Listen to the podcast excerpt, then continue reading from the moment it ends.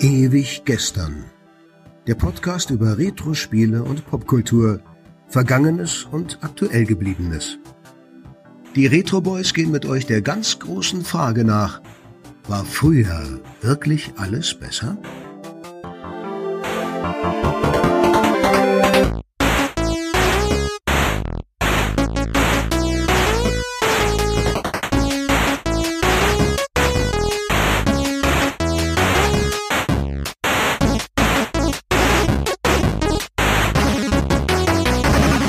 Hi und herzlich willkommen zu einer weiteren Episode von Ewig Gestern. Wir sind die Retro Boys. Ich bin Tobi. Ich bin Markus. Und Philippe ist der Dritte im Bunde. Hi. Hallöchen. Hi. Philippe, sag mal, sag mal, hast du dein Fußballtrikot an? Äh, ich habe vorhin im Dunkeln, als ich mich angezogen habe, irgendwo hingegriffen. Aber jo, stimmt. Das ist das spanische Trikot mit dem einen Stern drauf. Und was hast du da an? Ja, das ist ja ein Zufall. Ich habe das grüne Deutschland-Trikot an von dem Turnier, über das wir eigentlich kein Wort mehr verlieren dürften. Aber wo wir das gerade so anhaben und so, wisst ihr eigentlich, was jetzt in einem Paralleluniversum ohne Corona wäre? Hm, Weihnachtsmarkt? Weihnachtsmarkt, Weihnachtsmarkt. Oktoberfest? Hm, hm. Fast. Irgendwas schickt uns ein Zeichen, aber ich weiß nicht was. Die Fußball-EM. Ah, stimmt. Markus hat was Fußballmäßiges an, ich habe was Fußballmäßiges an. Tobi scheint dann für die inneren Werte zuständig zu sein. Ja, ey, komm, dann lasst uns doch spontan eine Fußballfolge machen. Mein, ja, ganz gute Idee eigentlich. Okay, bin ich bei. Äh, könntest du dann so locker aus der Hüfte geschossen oder aus dem Vollspann geschossen eine super coole Fußballanmoderation bringen, Tobi? Ja, okay, kriegen wir hin. Dann machen wir ein bisschen stimmungsvolle Musik und dann geht's los. Ich überlege mir in der Zeit was.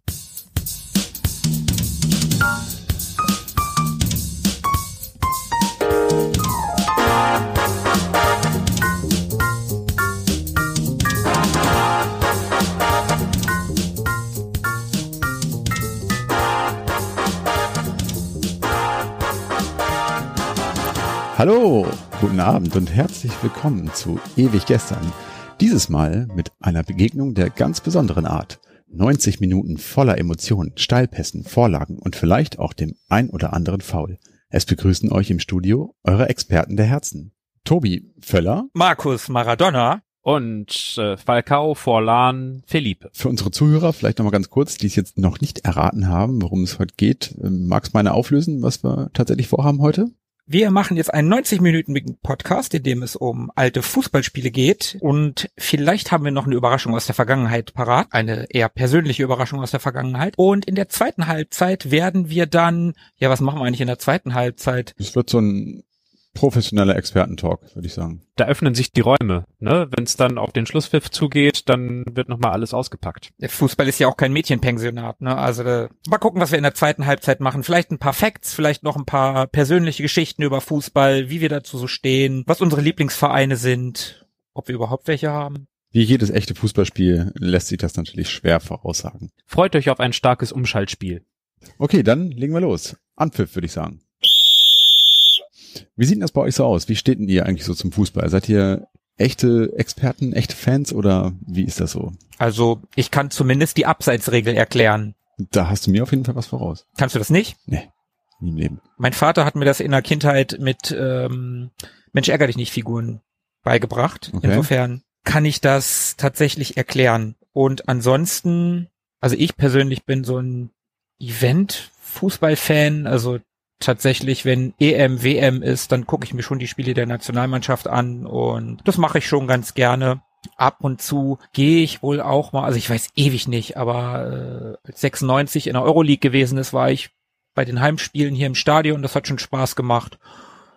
Ja, Also moderater Fan. moderater Fan. Ich gucke aber auch Frauenfußball. Also wenn WM, EM ist, dann gucke ich mir durchaus auch die Spiele der Mädels an. Mhm. Philippe, wie ist mit dir? Äh, das ist mal wesentlich mehr gewesen. Saison 92, 93 oder so um den Dreh fing ich an, so ein bisschen in der Bundesliga rumzuschnuppern, Mhm. was da sich so tat. Damals mit, mit den damaligen Größen, beispielsweise Karlsruher SC, Mhm. kennt man heutzutage gar nicht mehr, höchstens aus der dritten Liga oder so. Und, und damals war Arminia Bielefeld zwischendurch noch in der ersten. Das Das waren noch selige Zeiten. Uwe selige Zeiten. Ähm, aber dann nahm die Begeisterung doch ein bisschen ab und irgendwie war es dann schwierig, neben all den anderen Hobbys irgendwie da den Überblick zu behalten und so hat, ist es etwas abgeflaut. Zu den großen Turnieren, da bin ich wieder immer äh, voll dabei und versuche so ein bisschen die Kader drauf zu haben der wichtigen Mannschaften, die mich interessieren. Und äh, mittlerweile bin ich so so ein Gelegenheitsfußballfan, dass ich immer auf die David gegen Goliath-Situation hoffe und dass die Underdogs irgendwie äh, siegreich aus der Begegnung kommen. Bin jetzt also nicht auf eine Mannschaft festgelegt, abgesehen von Spanien. Naja, also beim Phantom ist ja auch die Tagesform entscheidend, ne? Sagt man so. Ja, wie, und das Wetter, wie, wie doll die Sonne scheint. Mhm. Wenn, wenn schönes Wetter ist, dann, dann bin ich ganz schön dolle Fan, ja. Und Tobi, du? Genau, apropos Wetter, also ich würde mich selbstbewusst als echten schönen Wetterfan bezeichnen.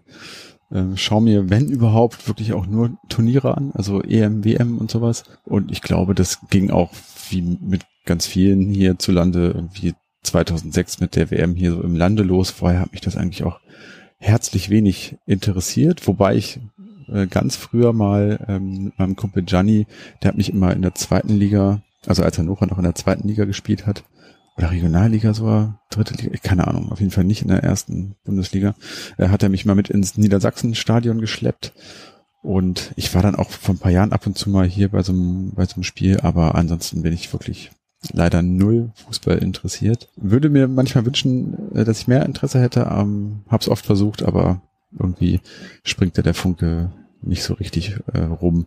Wobei ich aber immer schon so ein bisschen fasziniert war von diesem ganzen Drumherum, von, von dieser Vereinskultur und keine Ahnung, was da so dazu Von Ultras gehört. und Schlachtenbummlern und so? Nee, das, das gar nicht. Also eher so dieses, wirklich dieses ja, dieses Vereinsmeiertum, das fand ich irgendwie immer ganz, ganz cool, so diese, diese Fußballatmosphäre drumherum. Aber die Spiele selbst mhm. haben mich irgendwie nie wirklich interessiert. Naja, Tobi, Fußball ist reine Kopfsache. Ich muss mir noch einen coolen Konter ausdenken. Mal schauen. Ich habe noch ganz viele Phrasen auf, auf Lager. Das wird heute. Sehr gut. Das hat Hand und Fuß. Hat denn von euch mal jemand äh, Fußball gespielt selbst? Im Verein oder so? Ich habe tatsächlich mal Fußball gespielt, ganz, als ich ganz, ganz klein war, so ich weiß nicht, ob ich da schon in der Grundschule war oder erste, zweite Klasse, irgendwie so in dem Alter habe ich tatsächlich mal Fußball gespielt bei, wie heißt das nochmal, das Ding da hinten am Kanal, Borussia? Ja, kann sein. Borussia ja. Hannover, da bin ich durch Stefan, unseren gemeinsamen Schulfreund Tobi. Ja. Durch den bin ich dazu gekommen. Ich war aber nie gut und habe das dann auch irgendwann sein lassen und habe dann allerhöchstens mal auf dem Bolzplatz ein bisschen ja gekickt, aber ansonsten nein. Philippe, du? Also ich bin drei oder vier Jahre lang Handballer gewesen, weil in Ostwestfalen mit der Nähe zu Lemgo dort Handball relativ weit verbreitet ist und gerade mein, darf man das so nennen, Herkunftsort oder ist das schon zu nett gesagt?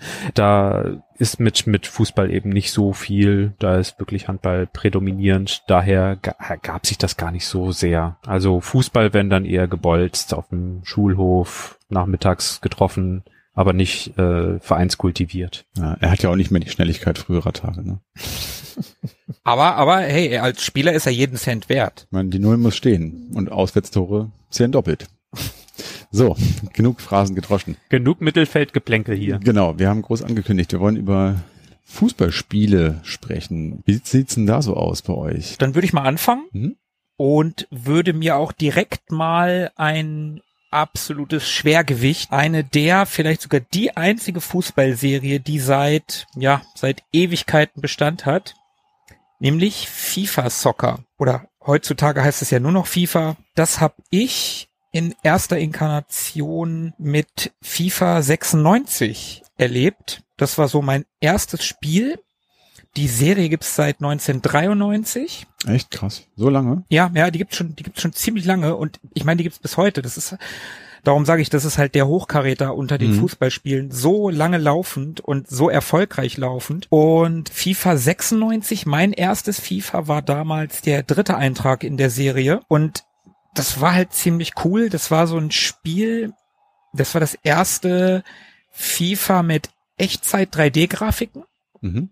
der sogenannten Virtual Stadium Engine damals. Und da hat Wolf-Dieter Poschmann hat damals die Kommentare eingesprochen. Ah, witzig. Das war halt richtig geil. Also ich kannte halt Spiele, auf die wir heute in diesem Podcast noch zu sprechen kommen werden. Ältere Oh ja. Fuß Fußballspiele vom Amiga und so. Aber das auf dem PC, wo plötzlich Wolf-Dieter Poschmann, ich meine ein echter Fußballkommentator, plötzlich den, den, halt die Namen der Spieler sagt und, und so. Also das war halt richtig geil. Und laut der Packungsrückseite übrigens hat er eine Gesamtlänge von 15.000 Worten eingesprochen. Oh Gott, der Arme. Ich denke mal, das wird heute noch sehr viel mehr sein, was die da in den Spielen haben. Und ich kann mich halt erinnern, wenn ich da gleich mal einen Schwank erzählen darf, wie ich, wie ich das halt auf meinem PC gespielt habe. Das war ja, das ist 95 halt rausgekommen und Ende 95. Und ich denke mal, ich werde das dann auch so 96 gehabt haben. Ich habe mir Ende 95 meinen ersten PC gekauft und in der Zeit werde ich mir das dann wohl auch gekauft haben. Also mit auf meinem Pentium 75 werde ich das dann gespielt haben. Und ich weiß noch, wie ich meinen Vater, der ja nun ähm, kein, auch kein Riesenfußballfan war, aber schon mehr als ich heute Fußballfan bin, der ja auch Lebzeiten beim VfV Heinolz hier bei uns in Hannover Mitglied gewesen ist, wie ich den vor den Monitor gezerrt habe und wie ich gesagt habe, ey, guck mal, Vater, hier mit Kommentar und so, das, das sieht doch schon aus wie eine Fernsehübertragung. Naja, und wenn man sich, wenn man sich heute Screenshots von diesem Spiel anguckt, dann könnte es kaum weiter weg sein von einer Fernsehübertragung. Optisch. Also das ist, das ist total geil. FIFA 96 war übrigens auch das erste FIFA mit echten Spielernamen. Also da bin ich ganz gut eingestiegen, was das anbelangt. Vereine gab es vorher schon, beziehungsweise Nationalmannschaften, aber halt keine echten Spielernamen. Ja. Und das Ding, also die ganze Serie FIFA kam, wie gesagt, Ende 93 raus. Das erste FIFA. Äh, FIFA International Soccer hieß das damals noch. Und das brach damals mit der Tradition, dass Fußballspiele äh, halt aus der Vogelperspektive oder aus der Seitenansicht präsentiert wurden. Und äh, FIFA International Soccer hatte eine isometrische Ansicht. Hm. Die ersten zwei Spiele, wie gesagt, noch mit Sprites, ganz klassisch. Und das Spiel löste in England Street Fighter 2 Special Champion Edition als Spitzenreiter in den Charts ab. Mhm. Das fand ich ganz witzig. Also es war super erfolgreich, wurde auch sehr gut von der Presse aufgenommen. Was ich auch wiederum aus heutiger Sicht recht witzig finde, die Next Generation, das ist so eine Spielezeitung aus Amerika, glaube ich, die war begeistert von der genauen Nachbildung des echten Profifußballs. Also das gilt jetzt für, neun, für FIFA 96. Der, der Schreiberling, der bemerkte insbesondere, dass es möglich sei, einzelne Spieler auf dem Spielfeld zu identifizieren, indem man sie nur ansieht. Ich empfehle nochmal, sich ein paar Screenshots anzugucken, ob man da irgendeinen Spieler erkennt. Ich glaube nicht. Ich habe gerade einen Screenshot von FIFA 96 für ein Game Boy Color gefunden, glaube ich. Wenn ich das richtig sehe. Ja, das Spiel Äh. gab es tatsächlich auf echt vielen Systemen. Das gab es auf dem 32X, auf dem Mega Drive, auf dem SNES, auf dem Game Boy, Game Gear, PlayStation und Sega Saturn. Habt ihr FIFA mal gespielt? Also meine FIFA-Erfahrungen sind auch relativ dünn. Ich habe das wohl früher irgendwie mal mitgespielt. Das war ja so das große Ding, so Ende der 90er, Anfang der 2000er in den WGs, in dem ich mich viel aufgehalten habe von irgendwelchen Kumpels, die da zusammen gewohnt haben und da wurde sich dann auch viel abends getroffen, um FIFA zu zocken. Ich habe das wohl auch mal mitgespielt, aber bin da aufgrund meiner fehlenden Fußballbegeisterung nie so richtig äh, mit warm geworden. Und bei uns in der Agentur auf der Arbeit haben wir auch ein, eine Xbox. Da spielen die Kollegen auch äh, regelmäßig jedes Jahr das aktuelle FIFA. So zwischendurch mal in der Pause, aber auch da ähm, ja, habe ich nie äh, mitgespielt. Also nee, ich habe da wirklich keine, keinen Draht zu, zu FIFA. Kann nichts zu sagen. Mhm. Philippe? Ich glaube, meine einzige etwas intensivere, in Anführungszeichen, Begegnung mit FIFA war um 2013 herum, 2014. Da gab's eine ganz ordentliche Android-Umsetzung und für die Mhm. Nachtdienste im, im Heim, wenn dann die, die Nachtdienstzimmertür hinter mir zu war und ich äh, nichts weiter hatte als ein Bett, ein Tisch, ein Elektrowecker und mein Telefon, dann war das immer ganz gut, um sich noch mal eine Stunde zu vertreiben, bis dann Ruhe im Karton war. Und da habe ich eigentlich recht viele Nachtdienste mit eingeläutet mit dem Spiel. Abgesehen davon war FIFA nicht in meinem Dunstkreis der Fußballspiele. Was ich noch ganz spannend fand, ich habe mal, ich habe bei der Recherche mal äh, überprüft zum Vergleich. Ich mag ja ganz gern so Zahlenvergleiche von damals und heute. FIFA 96 hatte zwölf internationale Ligen und die Stärken und Schwächen von auf der Packung stand über 3500 Spielern. Klingt ja erstmal schon mal ganz gut. Hm. Hm. Weil, wenn man das aktuelle FIFA nimmt, also FIFA 20, da gibt es über 30 Ligen und über 17.000 Spieler. 17.000 und die Parameter sind wahrscheinlich auch noch ein paar mehr geworden, abgesehen von Könnte ich äh, mir tatsächlich auch vorstellen, ja. von Geschwindigkeit und Schussstärke oder so, irgendwie Di Na- Dribbling-Sicherheit oder so ein Kram. Also, wenn ich der Packungsrückseite hier glauben darf, dann gibt es da 17 verschiedene Fähigkeitsbereiche. Also nicht nur Schussstärke, Dribbling und so ein Kram, also 17 Sachen. Mir fallen keine 17 Sachen ein. Müssen jetzt auch gerade nicht, aber es ist Hm. schon, also klingt jetzt schon nicht so wenig. Ich habe keine Ahnung, wie viele es dann jetzt tatsächlich bei den aktuellen FIFAs sind. Das ist schon ordentlich. Ja, okay, Ja. wenn man Passgenauigkeit, Kopfballstärke und äh, Defensiv-Tackling und so ein Kram dazu nimmt, dann kommt schon ein bisschen was zusammen. Ja, es ist, es ist ja ganz witzig, so alte Spielepackungen sich anzugucken. Und hier wird dann zum Beispiel, also unter anderem ganz vollmundig von den insgesamt 15 Minuten Videosequenzen, die auf den Anzeigetafeln im Stadion erscheinen während des Spiels. Und wenn man sich hier anguckt, das FIFA 96, da brauchte man einen 486er mit 66 Megahertz, 8 Megabyte RAM, Hm. ja, also war jetzt schon eher genügsam. Ja. Also aus heutiger Sicht. Hast du es denn heutzutage mal gespielt? Also eine neuere Version? Was aktuelleres? Ich habe tatsächlich, also ich bin der Serie treu geblieben. Ich habe immer mal wieder FIFA gespielt. Ich habe FIFA 98 gespielt. Ich habe dann vor allen Dingen die WM-Ausgaben immer gespielt. Also WM 98. Ich habe die 2002er Variante. Dann hatte ich tatsächlich eine Pause. Dann habe ich bei der WM 2010 in Südafrika, da bin ich wieder eingestiegen.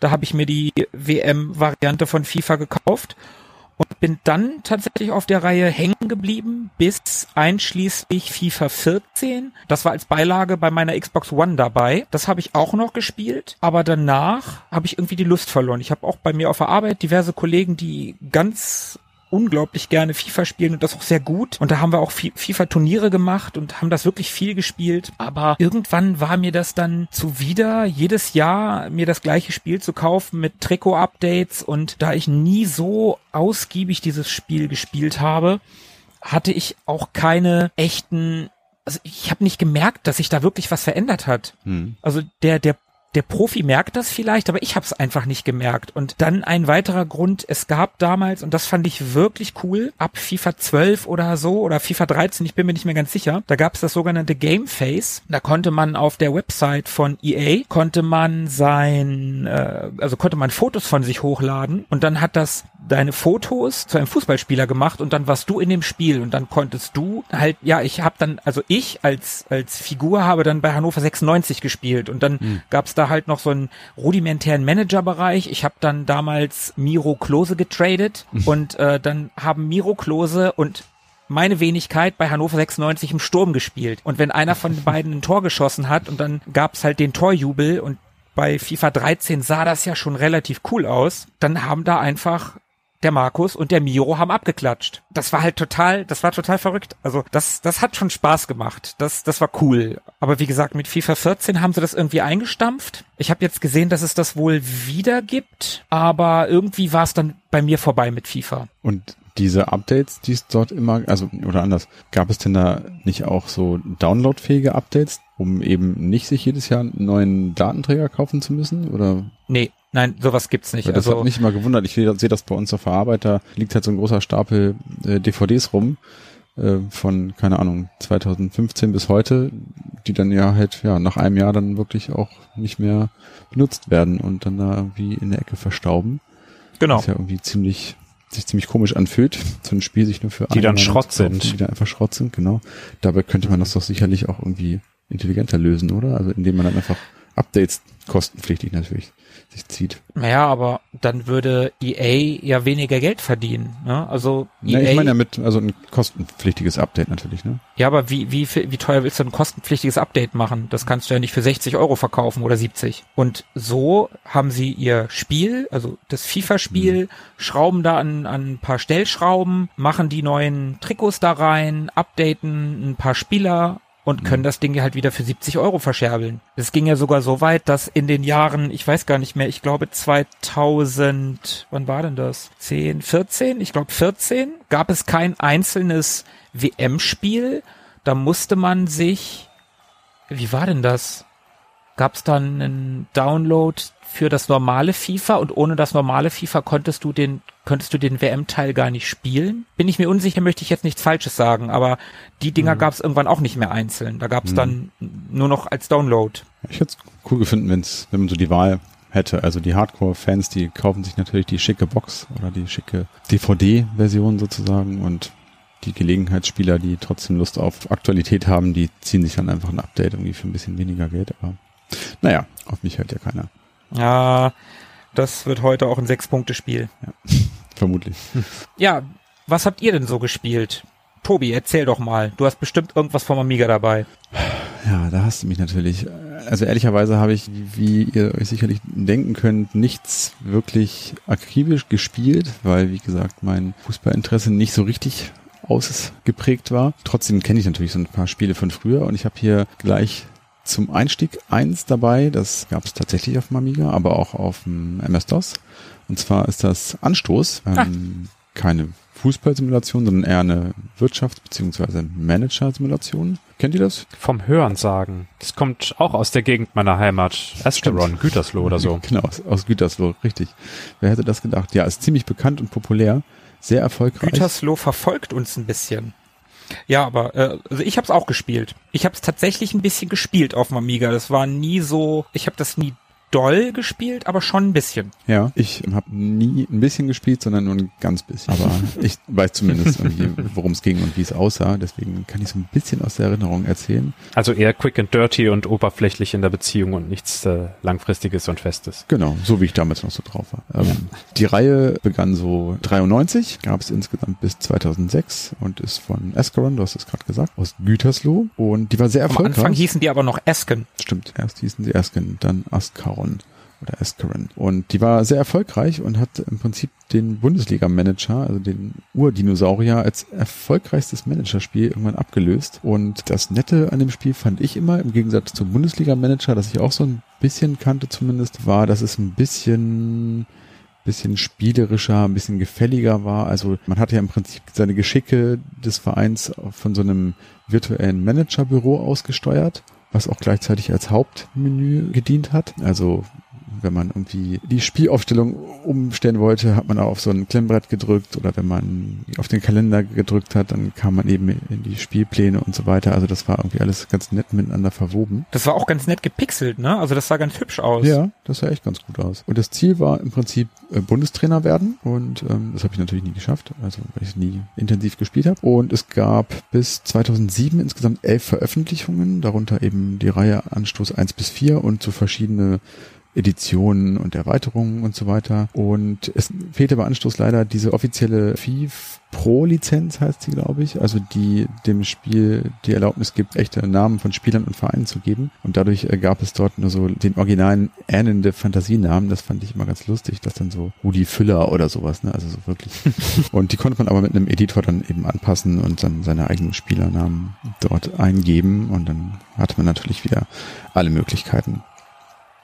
Das ist auch im Prinzip eigentlich auch schon leider fast alles, was ich zu Anstoß sagen kann. Äh, in der Urversion ist übrigens der Rudi Stembler für den Soundtrack verantwortlich. Ein Composer, der schon für Core Design und Factor 5 und Hudson Soft und sogar für LucasArts gearbeitet hat. Oh. Zum Beispiel hat er den Soundtrack für das Schwarze Auge Rollenspiel Die Schicksalsklinge komponiert. Oh, das ist ein schöner Soundtrack. Super. Auch an BC Kid, Diner Blaster, Mr. Nuts und der Amiga-Umsetzung von Monkey Island hat er tatsächlich mitgearbeitet. Und auch der Soundtrack von Anstoß ist durchaus ganz nett und hörenswert. Okay. Könnte ich mal anspielen, wenn ihr wollt. Ja, mach mal. Ich bin gespannt.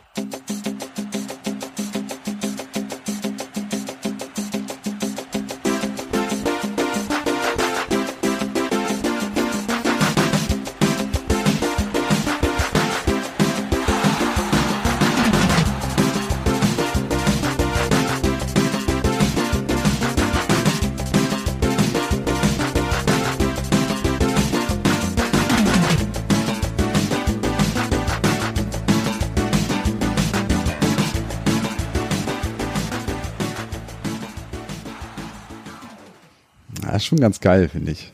Also, Das klingt volle Kanne wie na sowas. ja, ist- ja, Kennst du noch na sowas mit, mit Thomas Gottschalk? ja, kenne ich noch. Wo er im Intro in so ein äh, Pool fällt oder so?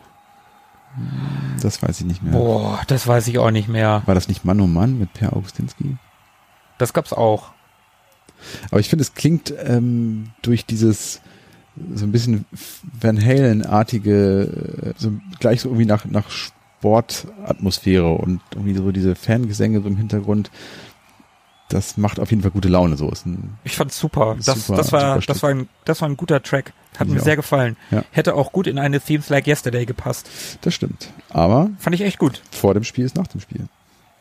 1980F, also 1980F von After the Fire ist der Name des äh, Intro-Stücks von Nasovas, für diejenigen, die das nachhören wollen. Das ist tatsächlich auch bekannt. Also, das kenn, Mhm. kenn ich nicht nur aus na sowas. Ich kan kannte das auch unabhängig davon. Aber gut, na sowas ist jetzt auch schon wirklich sehr, sehr lange her. Wir verlinken das in den Show Notes und wer Lust hat, hört sich das einfach nochmal an. Ich habe tatsächlich auch zu Anstoß recherchiert, weil ich das Spiel ja gespielt habe auf dem Amiga. Und zu den Sachen, die du gerade gesagt hast, kann ich noch was hinzufügen. Der Designer des Spiels war ein gewisser Gerald Köhler. Mhm. Und ähm, der wechselte im Jahr 2000 zu EA. Da sind wir wieder bei FIFA. Mhm. Und da entwickelte er dann nämlich ab Herbst 2001, beziehungsweise davor entwickelte er, aber ab Herbst 2001 ist das dann erschienen, der Fußballmanager 2002 Ah, okay. feierte da sein Debüt.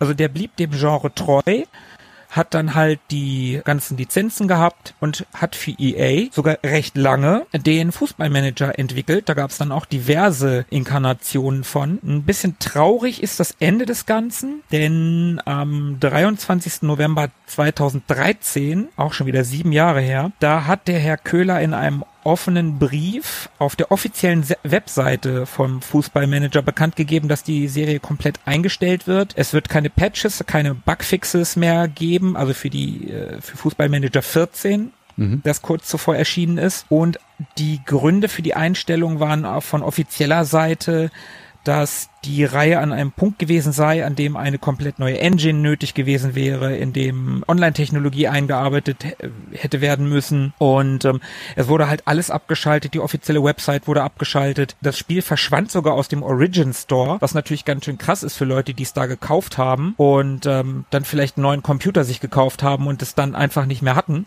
Also ich stelle mir das jetzt so vor. Ist das so im Origin Store? Ich bin mir nicht ganz sicher. Weiß das irgendwer? Nee, äh, ich weiß Nee. auch nicht.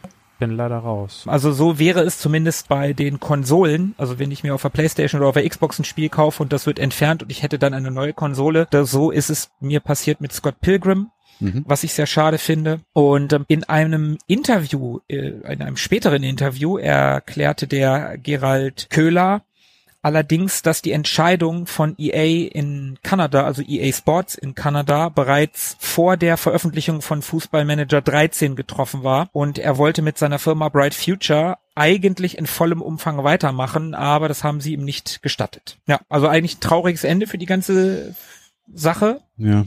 Das Gegentor fiel zum psychologisch ungünstigsten Zeitpunkt. Ja, ja, leider. Aber Anstoß gab es auch international übrigens. In Großbritannien hieß das Spiel On the Ball und auch in Frankreich, da hieß das Ganze dann Carton Rouge. Mhm. Carton Rouge. Ist das wohl die Übersetzung für rote Karte? Ich würde es auch so übersetzen, ja. Roter Karton wäre komisch. Ja, irgendwie schon. Außer es wurde in einem roten Karton ausgeliefert, dann wäre es wieder witzig. Das stimmt. Oder sie hatten keine Lizenzen für Moulin Rouge. Das kann sehr gut Karton sein. Ja. Rouge nehmen. Oh mon Dieu. Philippe, wie sieht's mit dir aus? Was hast du denn so gespielt? Wie ist so deine Fußballspiel-Vita? Also auf dem Papier hat Philippe die stärkste Mannschaft. Bin gespannt, wie lange wir das noch durchhalten. Aber es entscheidet sich auf dem Rasen. Ähm, äh, ich war natürlich immer knallharter Simulationsfan und nur an der härtesten Realität interessiert. Und deswegen habe ich auch äh, bis zum Erbrechen auf dem Game Boy Nintendo World Cup gespielt. Ganz, Ja. steht ganz außer Frage. Und das haben wir ja schon mal kennengelernt in einer Musikfolge, oder? Exakt, genau. Da hatten wir ein, ein Mhm. Theme. Da wurde die Keksdose ausgepackt und durfte ihre Fangesänge zum Besten geben. Was ist zu dem Spiel zu sagen? Erstaunlich vieles, denn es ist irgendwie aus einer anderen Serie entstanden. Das hatten wir ja schon angedeutet letztes Mal, als wir darüber sprachen. Äh, River City Ransom oder wie das heißt, ne? Das ist eins der Spiele, die da mit drin waren in dieser, in dieser Serie. Es handelt von, da musste ich mich erstmal irgendwie so ein bisschen einwühlen, Kunio Kun. Das ist ein ganz beliebter Charakter an einer Highschool in so einem fiktiven Werk, der einen sportlichen Disput, eine sportliche Konkurrenz oder Rivalität zu einem Highschool-Kollegen hat. Aber immer wenn es gegen gegnerische Highschools geht, halten sie dann zusammen und spornen sich gegenseitig zu Höchstleistungen an. Und eigentlich war das ursprünglich eine Brawler-Geschichte. Also da hat man eher Leute vermobbt, ganz ohne sportlichen Hintergrund. Und es gab auch so eine Damsel in Distress-Geschichte, äh, bei der man sein Mädchen retten musste. Es gab eine umgeschriebene Story, bei der man eben diesen äh, sportlichen Rivalen rächen sollte oder sich für ihn einsetzen sollte, weil der gemobbt wurde, wenn ich das richtig verstanden habe. Das ist ein bisschen obskur. Und dann ging es weiter mit einer Dodgeball-Umsetzung. Die habe ich gerade eben noch mal angespielt. Also quasi Völkerball aus den 80ern, 90ern auf einem NES. Das war auch sehr obskur. Und in der Weiterführung dieser Serie gab es dann 1990 fürs NES und für den Game Boy, aber auch für, oh Gott, was gab's denn da alles noch? PC Engine? Also die Konsole gab's auf jeden Fall. Ja, ja doch, für PC Engine gab's eine Umsetzung und dann eben für spätere Konsolen nochmal Neuauflagen von Nintendo World Cup. Eigentlich ist das in Japan ein Spiel über die Fußballmannschaft aus, von der Highschool, die sich gegen zwölf andere Highschools durchsetzen muss und da ein kleines Turnier hat innerhalb von Japan. Und dann für den internationalen Markt wurde einfach eine, naja, sowas wie eine Weltmeisterschaft draus gemacht. Aber da spielt man einfach gegen zwölf Mannschaften hintereinander, ohne Gruppe, ohne K.O., sondern man hat zwölf Gegner. Und die anderen stehen vollkommen losgelöst von einem da. Und man hat fünf Feldspieler, Halbzeiten von jeweils zehn Minuten. Es gibt kein Abseits und keine Fouls. Wenn man Gegner oft genug fault, dann äh, bleiben sie irgendwann einfach liegen und erwachen erst nach dem nächsten Tor an, äh, Torabpfiff oder nach de, in der nächsten Halbzeit.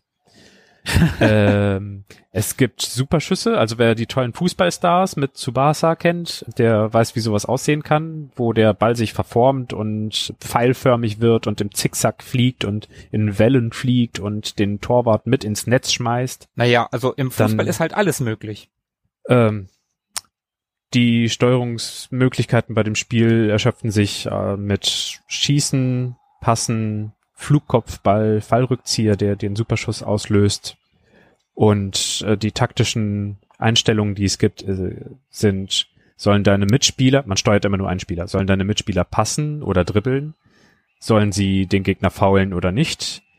Und dann gibt es beim NES noch mehr Einstellungsmöglichkeiten, nämlich soll der Torwart rauslaufen oder nicht und sollen die Mitspieler äh, versuchen aufs Tor zu schießen oder nicht. Mhm. Ah nee, das gab's auch beim Gameboy. Beim NES gab's die zusätzliche Möglichkeit, den äh, Gegner zu markieren oder ihn nur zu tackeln, wenn er in der Nähe ist. Sowas war das. Und die Untergründe, das war auch etwas sehr Schönes an dem Spiel und dann hat man wirklich auch alles darüber erzählt, was es so gibt. Waren beispielsweise Rasen, Sand, Bumpy, also mit lauter Felsen dazwischen, Eis, Beton und was gab's noch auf dem NES? Ah, kann ich leider gerade nicht sehen. Aber da gab's noch eine weitere Untergrundvariation, die auch teilweise das Spielgeschehen mit beeinflusst hat. Also Spieler standen plötzlich im Aus, wenn das Spielfeld aus Eis war oder Spieler stolperten über Steine und standen dann nicht mehr auf. Waren dann also, die gegnerischen Mannschaften echten Ländern nachempfunden? Die waren von echten Ländern und auch ein bisschen angelehnt an die WM 1990, also mhm. beispielsweise aus Afrika dann eben Kamerun. Ja. Und die Namen waren möglichst stereotyp und die Aufmachungen auch. Also die hatten schon Namen, die Spieler? Ja, sowas wie Rudi und Olaf in ah, Deutschland. Okay. Und Hans, weil Hans einfach das Deutscheste ist, was sie gefunden haben. Oder so, komm, hier heißt einer Hans. Ja.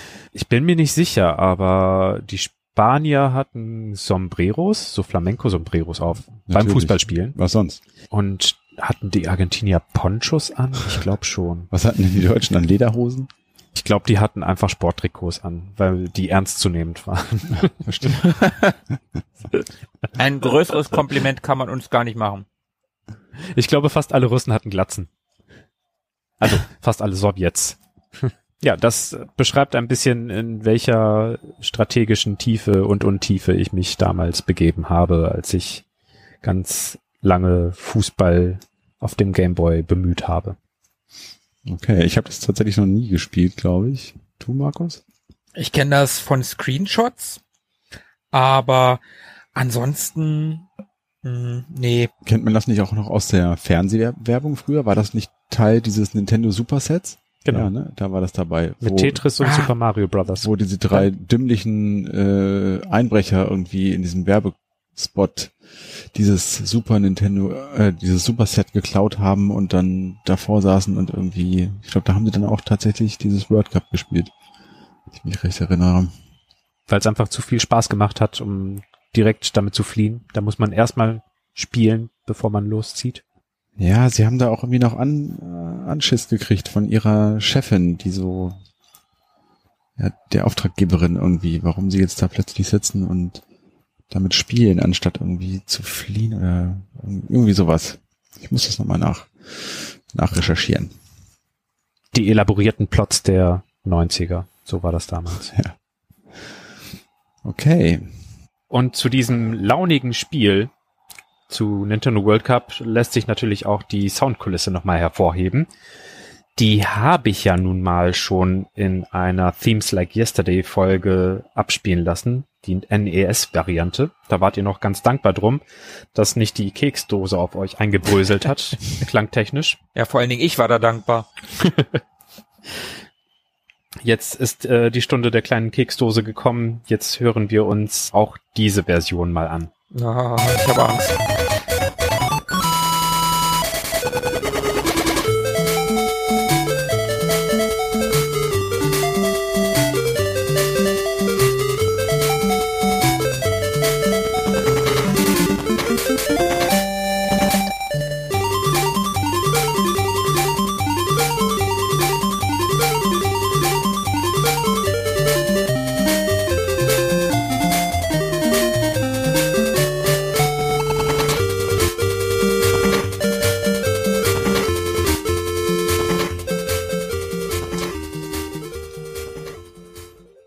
Selbst bei dem dünnen Soundkleid wird man noch ganz schön vorangetrieben.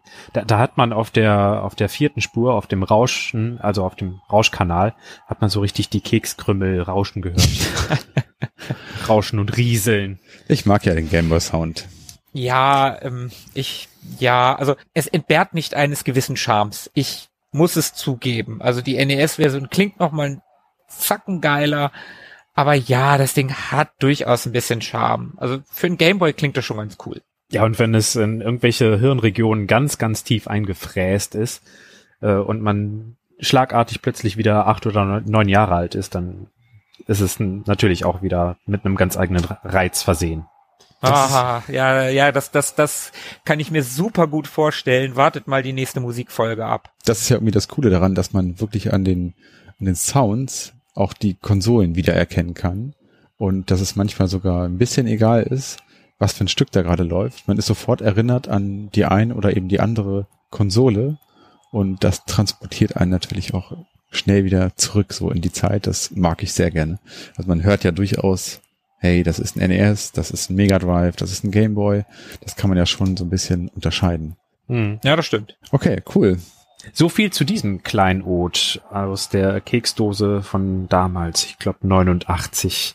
Springen wir ein Jährchen oder zwei oder 30 in die Zukunft. Denn eine Kleinigkeit ist mir jetzt in den letzten Tagen noch untergekommen. Mhm. Für Android tatsächlich. Ach wie, Moment, Moment, In- willst du gleich noch eins machen? Ja, wenn ich gerade schon so äh, gut im Flow bin und es sind ja nur zwei klitzekleine Spielchen. Das, äh, zwei Ja, kleine gut, Spiele du- gibt du ein bist- großes Spiel. Du bist gerade voll im Dribbling und rast aufs Tor zu. Passt schon. Komm, zieh ab. Passt, passt schon? Nee, ich passe hier gar nicht. Es wird ein Sololauf. Mach, mach alleine, mach alleine! Im selben Geiste von Maradona und äh, dem Nintendo World Cup gibt's jetzt hier so ein, so ein Dribbling einmal quer übers ganze Feld. Na, bei dem Spiel geht das nicht ganz, bei dem ich jetzt äh, gelandet bin. Soccer Battle nennt sich das Ganze. Ich weiß nicht, ob es das auch für iOS gibt, aber für Android. Und äh, es ist wirklich im Geiste wie ein Nintendo World Cup Nachfolger aus der Vogelperspektive. Und zwar ist das ausschließlich online. Man wird zufällig fünf anderen Spielern zugeordnet. Und dann ist das immer ein Spiel drei gegen drei und die Spiele gehen zwei Minuten. Also ein richtig schöner oh. Happen für zwischendurch. Und das äh, kann auch sehr süchtig machen, weil man nach zwei Minuten denkt, ah komm, ein Spiel geht noch. dann spielt man das. Perfekt. Und dann hat man verloren und denkt sich, ah, komm, ein Spiel geht noch. Und dann hat man Unentschieden geschafft und kriegt aber keine Coins dafür, sondern hält einfach nur den Status und dann denkt man sich, ah komm, ein Spiel geht noch. Dann hat man gewonnen aber ist nicht Most Valuable Player geworden. Und dann denkt man sich, ah komm, ein Spiel geht noch. Und dann denkt man sich, ah, nur noch fünf Tokens und dann erreiche ich die nächste Levelstufe. Ein Spiel geht und so läuft das dann stundenlang. Und da hat man verschiedene Spieler, die man freischalten kann, die unterschiedlich schnell laufen können, unterschiedlich stark schießen können und natürlich unterschiedlich tackeln. Da hat man auch so eine Downtime, wenn man getackelt worden ist. Und wenn das eher so der schmale Sprinter ist, der tackelt und man ist selber eher der Eishockey-Torwart, man kann da auch Eishockey-Torwarte spielen, dann ist man vielleicht eine Sekunde lang down. Wenn es aber genau andersrum ist und der Eishockey-Torwart den Sprinter tackelt, dann ist man auch 10 bis 12 Sekunden lang down. Und bei zwei Minuten Spielzeit ist das mega ärgerlich. Man ist, und das ist das Schöne an der Spielmechanik, mit Ball extrem langsam und ohne Ball deutlich schneller. Das heißt, wenn man bei dieser Gastfunktion ist, bei der man zusammengewürfelt wird zu einer zufälligen Mannschaft, darauf angewiesen, dass man mit Wildfremden gutes Teamplay hat. Also alleine losdribbeln ist da gar nicht bei dem Spiel, so wie es bei Nintendo World Cup früher vielleicht gewesen ist. Bei dem Spiel muss man sich auf wildfremde Leute einstellen und sich überlegen, okay, welche Strategie fahren die wohl? Da gibt's welche, die wissen sofort, okay, ich bin, äh, ich habe hinten gestartet im Feld, ich bleibe Torwart und andere, die preschen nach vorne, dann weiß man, okay, gut, der ist Flügelspieler von sich aus. Da entwickeln sich quasi Schulen aus dem Ganzen. Okay, äh, also, also du spielst schon eine, eine Figur selber. Eine selber, genau. Okay, habe ich noch nie gehört. Und andere andere Spieler spielen online deine Teamkameraden und wieder andere spielen deine Gegner. Und, und wie sieht das aus? Da gibt's so ganz, ganz simple Befehle, also was heißt Befehle? Nee, äh, Kommunikationssnippets, die man antippen kann, sowas wie passt den Ball oder gut gemacht oder mein Fehler oder keine Sorge, sowas kann man alles antippen. Wie bei so Online-Shootern, da geht das ja auch. Mhm. Ja, ähm, wie kann ich mir die Optik des Spiels denn vorstellen? Ist das so, so FIFA-Soccer-mäßig? So modern in, dass es so realistisch aussieht oder ist das so knuffig niedlich, Sprites oder, oder Polygone? Wie sieht das aus? Das äh, hat eine 3D-Engine, aber in Cell-Shading mit Aquarellabstufung und in super deformed. Also schon große, dicke Köpfe. Cell-Shading ist ja immer ganz dankbar, was die Grafik an, anbelangt. Das, das sieht ja auch in nicht ganz so potent, sage ich mal, äh, immer noch, kann ja immer noch ganz schön aussehen. Das tut es und es passt auch zum simplen, simplen Spielprinzip und es passt auch zu dieser insgesamt reduzierten und spaßigen Aufmachung. Das ist schon ganz passend. Also, wer gern mal gegen mich antreten möchte, Soccer Battle. Okay, bin ja nicht so der, der Handy-Zocker, aber ja, klingt so ganz cool. Übrigens äh, fällt mir dabei ein, es gibt quasi als nach, nach, nach, nach, nach, nach, nach, Punkt, Punkt, Punkt und so weiter, Folger von äh, Sensible Soccer von äh, John Hare ein, ähm, ein Release, das heißt äh, Sociable Soccer. Habt ihr davon mal gehört? Nee. Nee. Das ist nämlich auch für, für iOS zumindest äh, rausgekommen. Und gibt's aber auch für PC, Playstation und so weiter. Und ja, das also viel mehr weiß ich ehrlich gesagt auch äh, nicht darüber. Also nur, dass es von John Harris, also von dem Erfinder von Sensible Soccer sozusagen. Und äh, Sociable ist dann wahrscheinlich bezogen irgendwie auf das äh, soziale Miteinander äh, des Spielens vermutlich, übers, äh, übers Internet.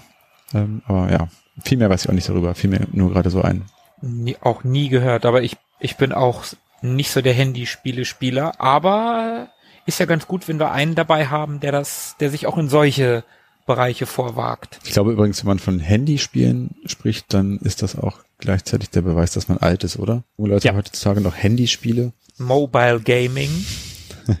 Irgendwie sowas. Und da ist der Halbzeitpfiff. Ja, dann ab, ab in die Kabinen.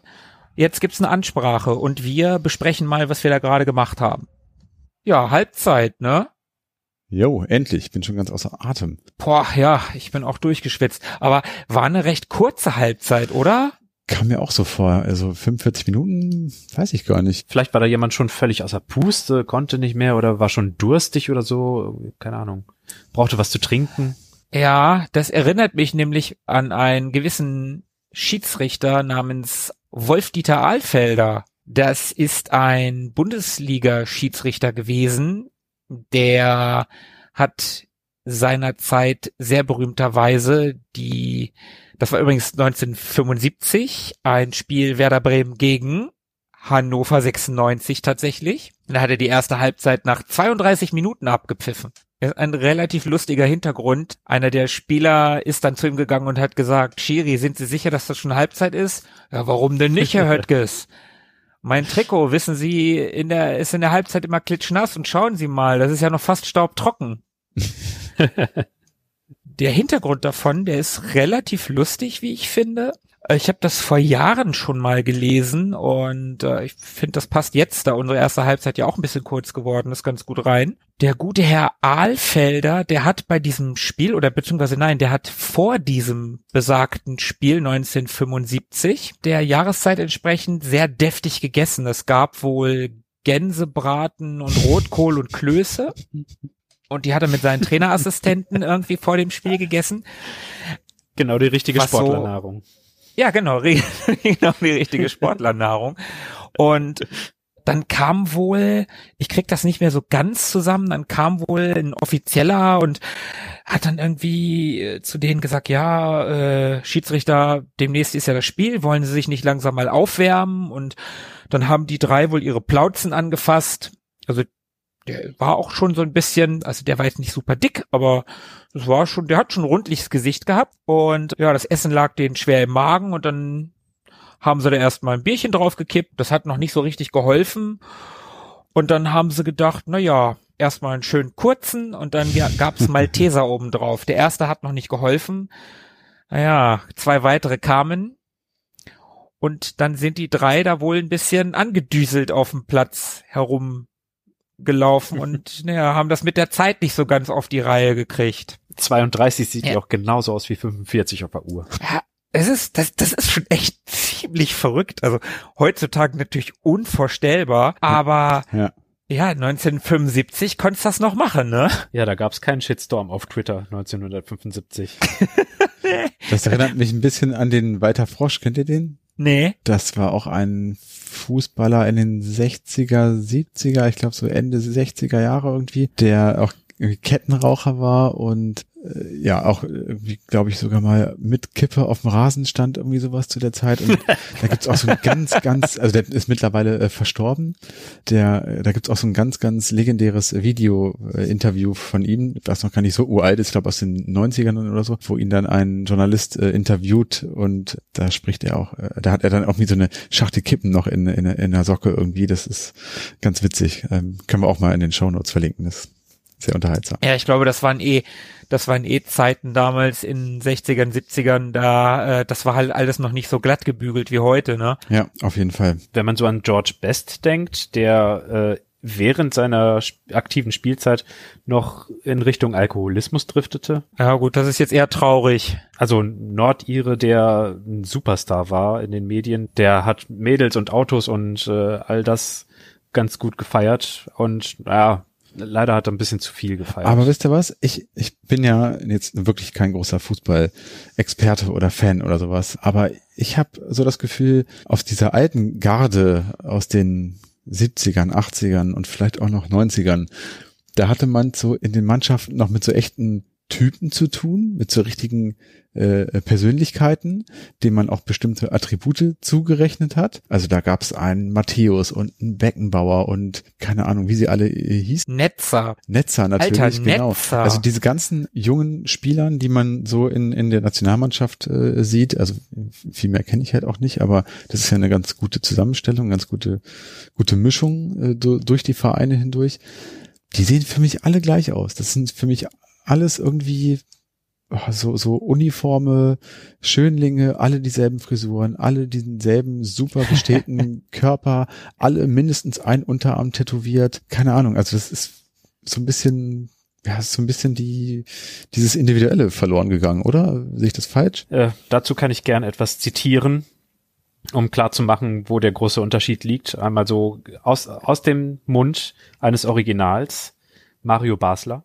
Mhm, super, ja, den habe ich oh, vergessen. jetzt ja. spannend. Auch noch, ja.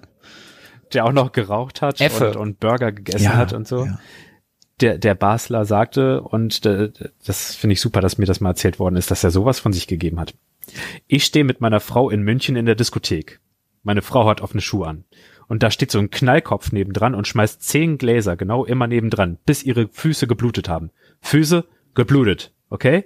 Ich bin zu dem jungen Mann hingegangen, hab ihn an der Krawatte gepackt und hab gesagt, wenn er noch einmal ein Glas schmeißt, dann kriegt er eine Ohrfeige.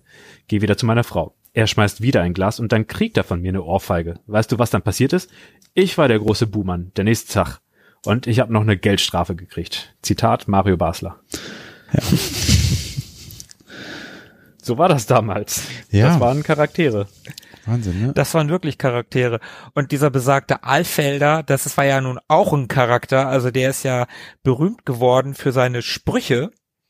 Und ich habe hier auch einen, den fand ich ganz nett. Ich habe ja eben gerade schon gesagt, dass er so, ja, so einen leichten Bierbauch hatte und da stand er auch zu und der hat mal gesagt, ich kenne andere Schiedsrichter, die sind auch keine Waisenkinder. Wer geht schon gerne in eine Kneipe und trinkt nur ein Bier? Recht hat er. Nur ein Bier.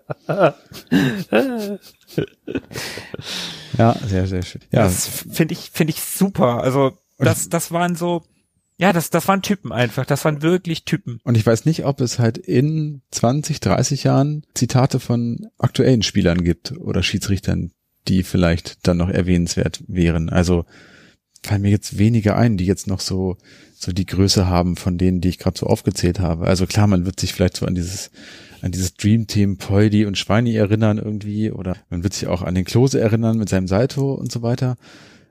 Mhm. Aber ja, klar. zum Großen und Ganzen machen die mir alle einen relativ äh, ja, farblosen Eindruck, die Jungs. Also spielerisch äh, bestimmt nicht, aber so rein vom, vom von den Typen her. Ja gut, aber die müssen auch farblos sein, ne? Also sobald einer von denen Ecken und Kanten zeigt, du hast es doch an, an Ösil gesehen, ja. Also gut, okay, ja, die Ecken und Kanten waren vielleicht ein bisschen arg, aber auf der anderen Seite in, in 70ern ein Netzer, der hat auch echt genau was, was äh, Philippe über den Iren da, wie hieß er noch?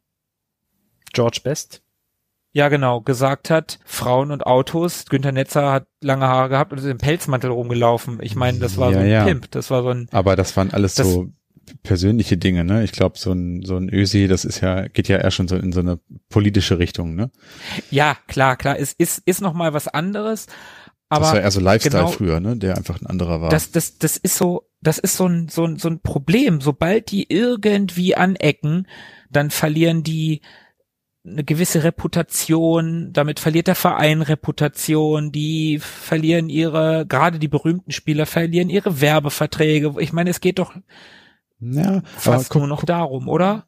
wenn man sich so Olli Kahn anguckt, der ja nun auch irgendwie kein Blatt vor den Mund nimmt und wirklich auch ein, ein echter Prolet ist, so, wenn man's mal, wenn man ehrlich ist. Sag das nicht zu laut, vielleicht hört er unseren Podcast. Olli, Olli, wir haben dich lieb. Ja, war nicht so gemeint. Äh, nee, ähm, der ist ja durchaus auch eine, eine Type, ne? Also den muss man nicht mögen und das, was er so, so von sich gibt, aber der eckt ja auch irgendwie hier und da an und hat, glaube ich, trotzdem ein ganz gutes Standing und ist unheimlich populär und tritt als Experte in verschiedensten Sendungen auf. So, also von von, von dieser Art würde ich mir da viel mehr wünschen. Ne? Also gar nicht in der gleichen Art, aber so von der Art. Ne? Ja, klar, absolut. Kahn ist aber auch völlig im Sport, ist aber auch völlig im Sport aufgegangen. Also der, wenn, wenn der angeeckt hat, dann war das im Sinne des Fußballs. Also wenn er mit, Gut, manchmal hat das ganz schön überzogen, wenn er mit einem gestreckten Bein einem Gegner entgegensprang. Hm. Äh, aber es war eben nicht Geld verschleudern und Drogen nehmen oder was auch immer oder irgendwas nebenher, sondern das war schon so mit, mit Leib und Seele, mit, mit Herzblut Fußballspieler. Ja. Und wenn man etwas anderes treibt heutzutage, dann geht's schnell in Richtung, äh, hör mal zu, du bist Vorbild für Jugendliche und Kinder. Du kannst nicht einfach hier mit 200 durch die Innenstadt fahren oder äh, ohne Führerschein Ja. deinen dein Wagen vor den Baum setzen. Und da ist man ganz schnell in so einer Richtung, so pass mal auf, du bist Vorbild. Ja, vor allem darf man ja auch nicht vergessen, was da äh, für eine Industrie auch dranhängt. Die haben ja alle millionenschwere Werbeverträge mit äh, Klamotten, mit mit Ja, genau, das sagte ich. ja. Kosmetikgeschichten Genau, das meine ich. und Influencer und sonst irgendwas. Klar, da haben sie natürlich ganz andere Auflagen. Trotzdem, wenn ich mir so einen Götze oder Kroos oder sowas angucke, das sind so, die sehen für mich alle gleich aus und in spätestens fünf Jahren habe ich sie dann auch wirklich komplett vergessen, so wer es war und wie die aussahen und was die so gespielt haben. für Brot und Spiele taugt es nicht mehr ganz. Also so jemand wie Philipp Lahm, der unfassbar gut Fußball gespielt hat und eine Führungspersönlichkeit ist und ein Vorbild ist und wirklich eine Inspiration sein kann, dass man seine Leistung bringt, der ist auch völlig nicht tauglich für Brot und Spiele. Das ist kein Spektakel, wenn man mit 31, 32, weiß nicht wie alt er war, dann sagt, äh, so, das ist jetzt gewesen, ich höre auf, äh, ich habe alles erreicht und dann nur mit Leistung und Disziplin von, von der Bühne tritt, aber diese ganz, ganz persönliche Note dann nicht so rüberbringt. Also bei mir ist sie nicht hängen geblieben. Es ist, glaube ich, einfach eine viel größere wirtschaftliche äh, Maschinerie geworden in den letzten Jahrzehnten. Mhm. So, ne? Das hat es, glaube ich, wahrscheinlich in den 70ern nicht gegeben. Wir haben ja in der ersten Halbzeit schon recht viele Sprüche gedroschen, geklopft, so Plättitüden und, und Standards und ähm, Weisheiten. Und eine Weisheit, die mir dazu einfällt, ist, Klappern gehört zum Geschäft. Also man kann noch so gescheites Zeug wissen und, und, und sagen, wenn man es nicht rüberbringt, wenn es nicht ankommt, wenn, wenn der, das Medium nicht stimmt, dann ist der Inhalt verloren. Und wenn Mhm. ein, ein Netzer so gegen den Strich bürstet, dass man auf jeden Fall bemerkt, was er sagt und dass es hängen bleibt, dann ist das viel mehr wert als eine Botschaft, die glatt an einem vorbeistreicht. Und am Ende soll es ja auch unterhalten und es ist keine, keine Wissenschaft so. Ich gucke ja Fußball, um mich zu unterhalten und nicht umsonst sind, glaube ich, die legendärsten Interviews, die es, so gibt, nicht die wissenschaftlich äh, tiefgehendsten, sondern die, die einfach Herz und Seele hatten und die irgendwie äh, mit in humorvoller Weise vielleicht auch in, in so Streitgesprächen geendet sind. Ja, du trinkst dir so dein Weizen. genau an den Weidi habe ich auch gerade gedacht. Ja, ich musste gerade an äh, Madrid oder Mailand, Hauptsache Italien. Genau, solche Dinge. Und da sehen wir auch schon wieder auflaufend aus den Katakomben heraustretend die Protagonisten des heutigen Abends. Die Partie kann weiterlaufen. Der nächste Anpfiff. Wer geht denn jetzt in die Offensive? Ich habe auch noch ein Spiel dabei und zwar den Bundesliga-Manager Professional. Das habe ich damals tatsächlich sehr gerne und auch ziemlich viel gespielt. Das habe ich auf dem Amiga gespielt. Mhm. Das Ganze kam 1991 raus und ist von Software 2000. Mhm. Entwickler war Cron oder Cron, Cron, Simulation. Software. Ja, aber wegen Simulation Software würde ich es Englisch aussprechen. Na egal. Das ist auf jeden Fall ein Akronym und steht für die beiden Entwickler, nämlich den Werner Krahe und den Jens Onnen. Daher kommt K-R-O-N. Und äh, genau wie Anstoß war das halt eine Verbindung aus Sport- und Wirtschaftssimulation. Und das habe ich echt schon ganz schön viel und sehr gerne gespielt. Ich weiß nicht, wie gut ich da war. Das konntest du, glaube ich, auch in einem Endlos-Modus spielen, wenn ich mich da richtig entsinne. Ich habe klar irgendwie äh, immer Hannover 96 damals genommen. Ich weiß nicht, in welcher Liga die damals waren zu dem Zeitpunkt. Man konnte in dem Spiel neben der ersten Liga nämlich auch noch die zweite und dritte Bundesliga spielen. Mhm. Damals hieß die übrigens noch Amateur-Oberliga. Ja, ich glaube, die haben in der dritten gespielt damals. 91, bist du sicher? Mhm, würde ich sagen. Nee, dürften sie eigentlich nicht. 96, wo alle zum 100-Jährigen den Wiederaufstieg in die erste Bundesliga feiern wollten, sind sie nämlich in die dritte abgestiegen. Mhm. Okay, ja, vielleicht irre ich mich auch. Egal. Das war nämlich genau die Zeit, wo ich manchmal da im Niedersachsen-Stadion gewesen bin. Und, naja, egal. Insgesamt gab es 64 Mannschaften zur Auswahl. Das Ganze gab es tatsächlich auch im Ausland, hieß da The Manager. Und das, also die englische Variante mit englischen Clubs, die ist mittlerweile auch Freeware. Hm. Also die kriegt man für lau, aber die deutsche Variante, die ist weiterhin unter Lizenz, also die weiterhin lizenziert. Wer Ja. da Rechteinhaber ist, aktuell habe ich nicht gefunden. Ja. Da gab es mehrere Editionen von. Es gab noch mal irgendwie eine Version 2.0, die später kam. Da waren dann, glaube ich, die Editor-Disketten. Es gab nämlich zwei Editor-Disketten, die waren da mit drin in der Version 2.0. Und diese Editor-Disketten, die konnte man direkt bei Software 2000 bestellen. Mhm. Die erste enthielt einen Editor, mit dem man die Mannschaften und Spieler bearbeiten konnte. Und die zweite fügte dem Spiel dann 40 neue Spielszenen hinzu. Und apropos Spielszenen, ich habe was ganz Lustiges in, äh, im Handbuch gefunden. Nämlich bei 1.1.1 Speicherbedarf steht, Besitzen Sie einen Amiga 500 mit lediglich 512K Speicher, so kommen Sie leider nicht in den vollen Genuss aller Funktionen von Bundesliga Manager Professional. Aus Platzgründen muss auf den Marmorhintergrund die animierten Spielszenen sowie auf die anschließende Zeitungsmeldung verzichtet werden. Der Marmorhintergrund stimmt, ja. Der, der, der tat mir natürlich in der Seele weh und ich war rückblickend sehr froh, dass ich die Speichererweiterung hatte und ein Megabyte Speicher hatte beim Amiga. Zu Recht. Und das war auch genau der Grund, warum Anstoß immer cooler aussah als Bundesliga-Manager, fand ich zumindest. Ja, wenn man das ohne Marmorhintergrund gespielt hat. Das ist wohl wahr. Noch ein Ding, was ich noch ganz lustig fand im Handbuch bei 1.1.2 Start von Diskette. Da geht's halt darum, dass man das auch auf ähm, also mit einem zweiten Diskettenlaufwerk auf dem Amiga spielen konnte. Aber auch wenn kein weiteres Laufwerk vorhanden ist, werden sie selbst bei der 512K-Version nie zum Diskjockey degradiert. Sehr schön. Sehr wortgewandt. Ja, fand ich fand ich sehr nett, fand ich fand ich wirklich nett. Ja, ist cool, auf jeden Fall. Sehr schön. Du hast ja vorhin kurz von dem Poschmann gesprochen. In einer der letzten Versionen von Bundesliga Manager hat der Von Torra später nochmal die Kommentatorrolle der Spielszenen übernommen. Ach tatsächlich? Mhm. Ja, cool. Das hatte ich nochmal gelesen. Und was ich auch ganz charmant fand, in der Urversion, also der davorliegenden Version, konnte man sogar den Einstiegszeitpunkt wählen, also nämlich entweder in der aktuell damaligen Saison einsteigen oder im Gründungsjahr der Bundesliga 1963. Das fand ich so ganz, ganz cool eigentlich. Ja, das, das habe ich auch gelesen, aber die haben das ignoriert, wer tatsächlich damals in den Anfang der 60er in der Bundesliga gewesen ist, ne? Das weiß ich nicht. Ich habe es nur gelesen und fand es irgendwie eine ganz, ganz coole Idee, so ein bisschen nostalgische äh, Liga-Ereignisse nachspielen zu können. Aber ja, vielleicht äh, war es einfach zu lange her und sie hatten nicht mehr alle Namen oder so. Keine. Also ich habe, es gab ja 94 dann den dritten Teil, das war Bundesliga Manager Hattrick Hm. und den habe ich auch gespielt, da kann ich mich dran erinnern. Also ich kann mich halt an den Namen sehr bewusst Mhm. erinnern, aber ich kann mich absolut gar nicht mehr an das Spiel an sich erinnern. Ich kann mich nur an den Titelscreen erinnern. Und es soll auch das tatsächlich, zumindest unter Fans, der beste Teil sein. Der populärste Okay. Teil, aufgrund seiner Vielfalt an Optionen und so weiter. Naja, aber beim Fußball gibt es ja keinen Schönheitspreis zu gewinnen. Ja, und Auswärtstore zählen ja doppelt. Dann werde ich mal mit einer sensiblen Angelegenheit starten. Und zwar habe ich hier noch natürlich Sensible Soccer auf dem Plan stehen. Daran kommt man natürlich nicht vorbei, wenn man über Fußballsimulationen spricht. Und vor allem nicht, wenn man auf Amiga-Spiele steht, so wie ich.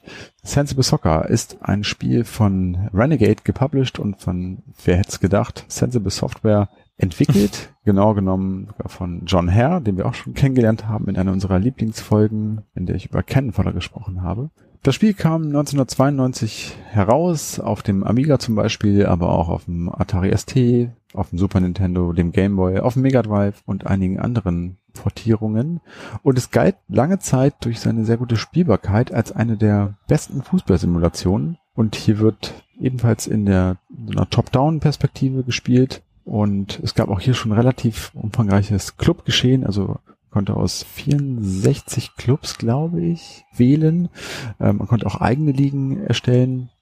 Und äh, der Name der Reihe wird auch gleichbedeutend für die Konsolenversion benutzt. Denn der Höhepunkt der Reihe ist wohl Sensible World of Soccer. Das ist von 1994 und die wurde ebenfalls dann nochmal weitergeführt bis 1998 unter diesem Namen. Und es war relativ komplex, hatte auch einen Manager-Modus und das gilt auch, was eben diese Komplexität angeht, auch bis heute unerreicht. Man konnte aus 22.000 Spielern und 1.600 Teams ähm, spielen an sämtlichen nationalen und internationalen Wettbewerben teilnehmen. Also das ist schon echt ein ziemlicher Klopper gewesen, gerade so für die damalige Zeit und auf den wenigen Disketten, auf denen es da rauskam. Der Titelsong übrigens, wer hätte gedacht, ist natürlich auch von John Hare komponiert worden. Das ist der Mann, der auch den Ken Fodder Soundtrack komponiert hat. Wir erinnern uns an die Lieblingsfolge wiederum. Mhm. Genau, der hat diesen, diesen Song komponiert, Goal Scoring Superstar Hero, mit dem mittlerweile verstorbenen Richard Joseph, der unter anderem auch schon für die Bitmap Brothers gearbeitet hat. Und weil der so schlecht ist, würde ich den wirklich gerne mal kurz einspielen. Na dann leg los.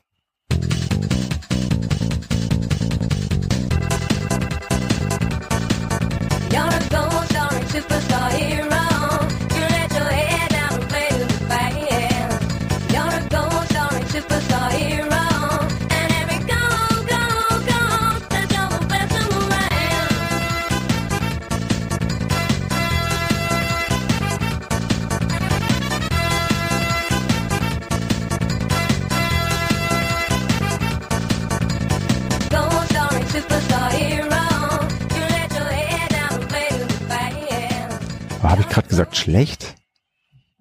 Der ist doch hervorragend. Ich glaube, du hast schlecht gesagt. Nein, nein, nein, das meine ich natürlich nicht. Der ist natürlich ganz Ja, aber so richtig naja, nee, ja, ja, nee, ja, nee. Nein, er kommt auf jeden Fall nicht an, an den, äh, an das Stück von vorhin äh, aus Anstoß ran. Es ist vielleicht kein Eigentor, aber irgendwie ein Rückpass in die Hände des Torwarts. ja, ich mochte irgendwie diese gesampelten Fanfaren, die dann irgendwann dazukommen. Und ich finde, man hört auch so ein bisschen den, den John Herr daraus. Also es erinnert tatsächlich mhm. so ein bisschen an War Never Been So Much Fun. Ohne dessen Qualität auch nur ansatzweise zu erreichen. Ja, definitiv. Aber in beiden Fällen hat man wohl Bock gehabt auf digitalisierte, gesampelte Stimmen. Das war damals wohl gerade der heiße Scheiß. Die Reihe Sensible World of Soccer wurde dann noch bis 96 fortgesetzt. Die Sensible Soccer Reihe wurde noch ein bisschen weitergetrieben. Es gab dann Versuche, das Ganze in so ein 3D-Gewand zu portieren, was seitens der Fans nicht sonderlich gut angenommen wurde. Und 99 wurde Sensible dann an Codemasters verkauft und es folgten dann noch verschiedene Ports für andere Geräte, für mobile Geräte und so weiter. Und es gab dann 2006 nochmal so eine Edition zur Weltmeisterschaft und das war es dann im Prinzip auch. Ganz lustig fand ich noch, dass es schon in den 90ern eine recht große Community gab, die in Großbritannien sogar verschiedene Meisterschaften ausgetragen hat. Und auch heute finden sogar noch die sogenannten Sensible Days statt. Das ist eben eine Meisterschaft für Anhänger von Sensible Soccer, die auf dem PC und auf dem Amiga stattfindet, so im Stile einer LAN-Party. Und diese Sensible Days sind seit 2008 sogar auch von Codemasters als offizielle Meisterschaft anerkannt. Ach, witzig. Ja, fand ich auch ganz niedlich. Counter-Strike, StarCraft, Sensible Soccer. So geht das Trio. Ja. Habt ihr es mal gespielt? Ich nicht. Nee, Sensible Soccer kenne ich von damals, als ich einen Amiga hatte, wurde da in meinem Freundeskreis bei Schulkollegen und so wurde darüber gesprochen, aber aus Gründen hatte ich es nie. Ja. Nicht mal kopiert. Also, das habe ich natürlich nie gemacht, aber ja, ich, ich, ich gebe weiter. so, die Ballabgabe, an wen hat die denn stattgefunden? Dann passe ich mal weiter an den guten Philippe. Der hat ja eine super Ballannahme. Das passt schon. Wie passend.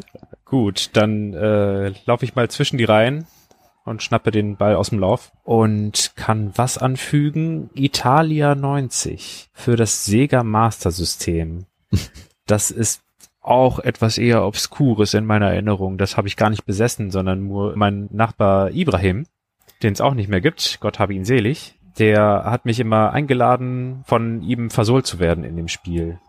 Italia 90 auf dem Master System ist aus der Draufsicht, wie das damals eben so üblich war unter anderem. Also eine der beiden Optionen, wie Markus vorhin schon sagte, entweder seitlich oder von oben. Das war eine ganz andere Welt für mich, der ich Nintendo World Cup gewohnt war, wo man plötzlich bewusst passen musste oder seine Strategie auf elf Spieler aufteilen musste und in 4-4-2 und 4-2-4 und sonstigen Strategien denken sollte. Deswegen kam ich da nie so richtig rein in den Flow, aber es hat trotzdem irgendwie Spaß gemacht und es war auch sehr nah am Spielmodus der Weltmeisterschaft dran, also mit Gruppenphase und die ersten beiden kommen jemals weiter und dann eben im K.O.-Verfahren danach. Und es war eigentlich, auch wenn ich nie eine Schnitte hatte, immer recht spaßig. Auch das Elfmeterschießen war schön anzusehen. Da konnte man immer schön Panenka mitten ins Tor reinmachen und es hat manchmal auch geklappt. Aber Philippe, du weißt ja, ne? Ja. Der Gefaulte sollte niemals selber schießen.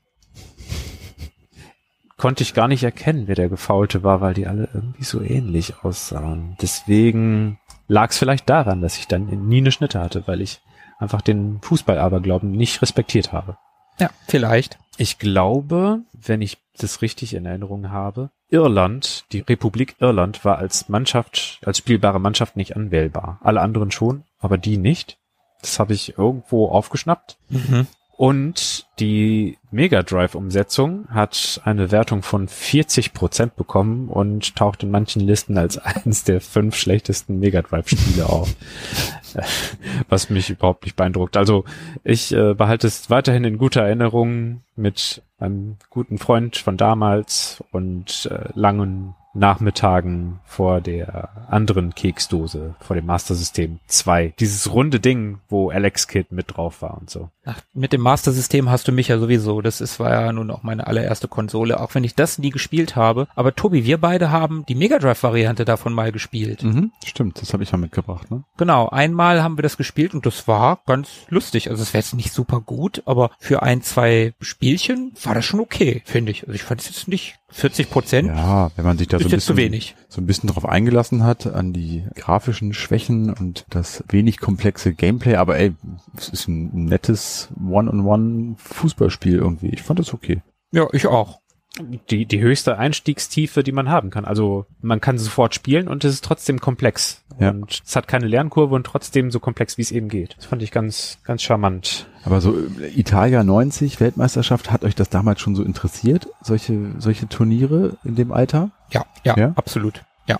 Das war das erste Turnier, was ich bewusst mitbekommen habe und es hat mich auch gleich fasziniert und interessiert. Ja. Mhm, okay. Also bei mir war es das zweite Turnier tatsächlich, das ich mitgemacht habe. Ich habe als ganz kleiner Knirps 86 in Mexiko schon mitgemacht, kann mich da noch an das Lied von Peter Alexander erinnern, Mexico mi amor. Und ich kann mich auch noch ganz dunkel ans Finale erinnern. Irgendwie alle Spiele liefen, wenn es schon dunkel war und ich durfte dann ausnahmsweise echt immer wach bleiben, wenn die Spiele, wenn Deutschland gespielt hat. Das war cool. Und ähm, naja, richtige, echte Erinnerungen habe ich dann an 90. Da kann ich mich auch an Berichterstattung um die Spiele erinnern und das war so meine erste voll miterlebte. Obwohl, naja, 86 habe ich auch voll miterlebt, aber 90, klar, auch weil wir Weltmeister geworden sind, hat natürlich einen, nochmal einen anderen Stellenwert. Hm. Wie der Franz hinterher nochmal übers Spielfeld gegangen ist. War das nicht sogar im Regen oder so? Nee, geregnet hat's nicht, aber ja, er ist danach übers Spielfeld gegangen. Ganz gedankenversunken. Es gibt da eine sehr nette Doku drüber. Der Sepp Meyer, der war ja Torwarttrainer damals, der äh, war nämlich ein passionierter Hobbyfilmer und der hat das Team damals mit seiner Super 8 Kamera oder was er da gehabt hat begleitet und diese Bänder gibt es halt noch oder die wurden dann halt digitalisiert und da wurde eine Doku draus gemacht. Ach, cool.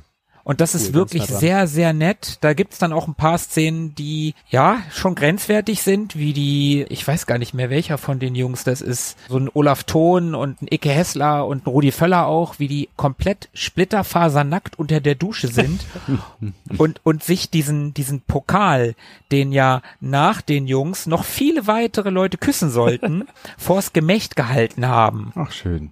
Aber unter der Dusche wurde gleich wieder abgespült. Ist sehr sehenswert, aber nein, also das ganze Ding ist sehr sehenswert. Da wird auch viel, auch nochmal die WM 86 ein bisschen beleuchtet, warum es da nicht geklappt hat und warum es 90 geklappt hat. Die Stimmung im Team war anders und Franz war anders. Kann ich sehr empfehlen, ist sehr sehenswert. Okay, also sowas finde ich tatsächlich dann immer auch ganz spannend und interessant. Also viel interessanter als Spiele selber. Was ich vorhin schon sagte, finde ich so dieses ganze Drumherum. Ich glaube, das werde ich mir auch mal anschauen. Hört sich gut an. Gut, dann kommt's jetzt zum rhetorischen Doppelpass. Zurück zu Tobi. Danke, Philippe. Wir kommen langsam in die Schlussphase und haben aber noch Wir kommen langsam in die Schlussphase. Sorry.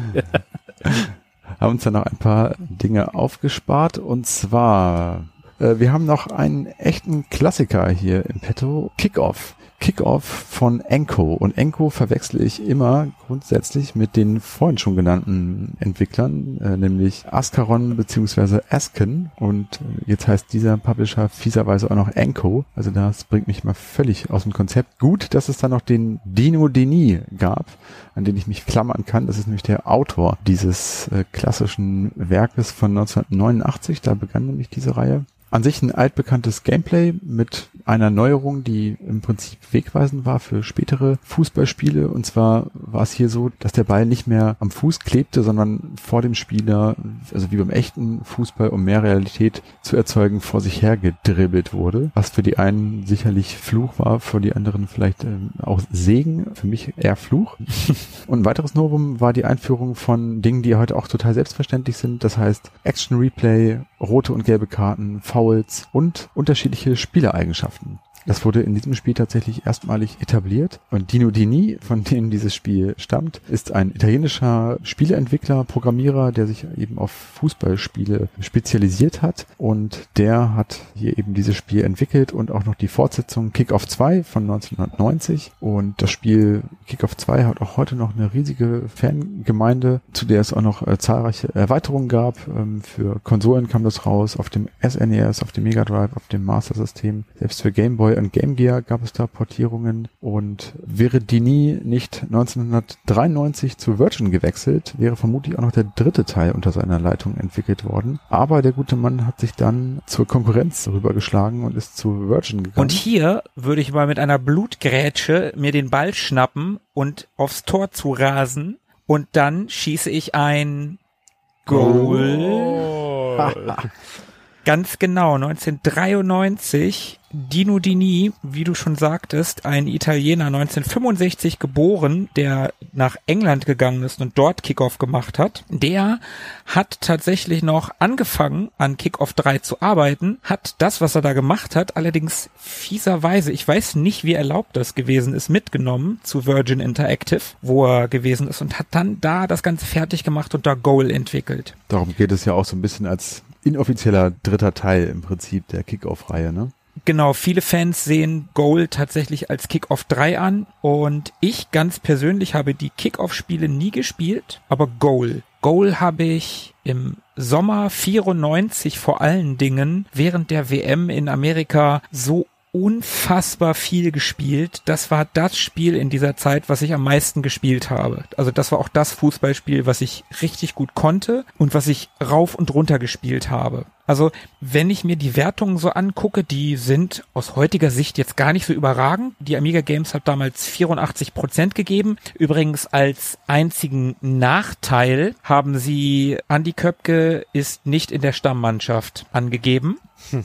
Das war für die der Nachteil. Und äh, warum, was auch immer das für ein Nachteil sein soll. Interessiert da, also interessiert sich irgendwer, irgendwer dazu, irgendwer dazu, darüber? äh, ja.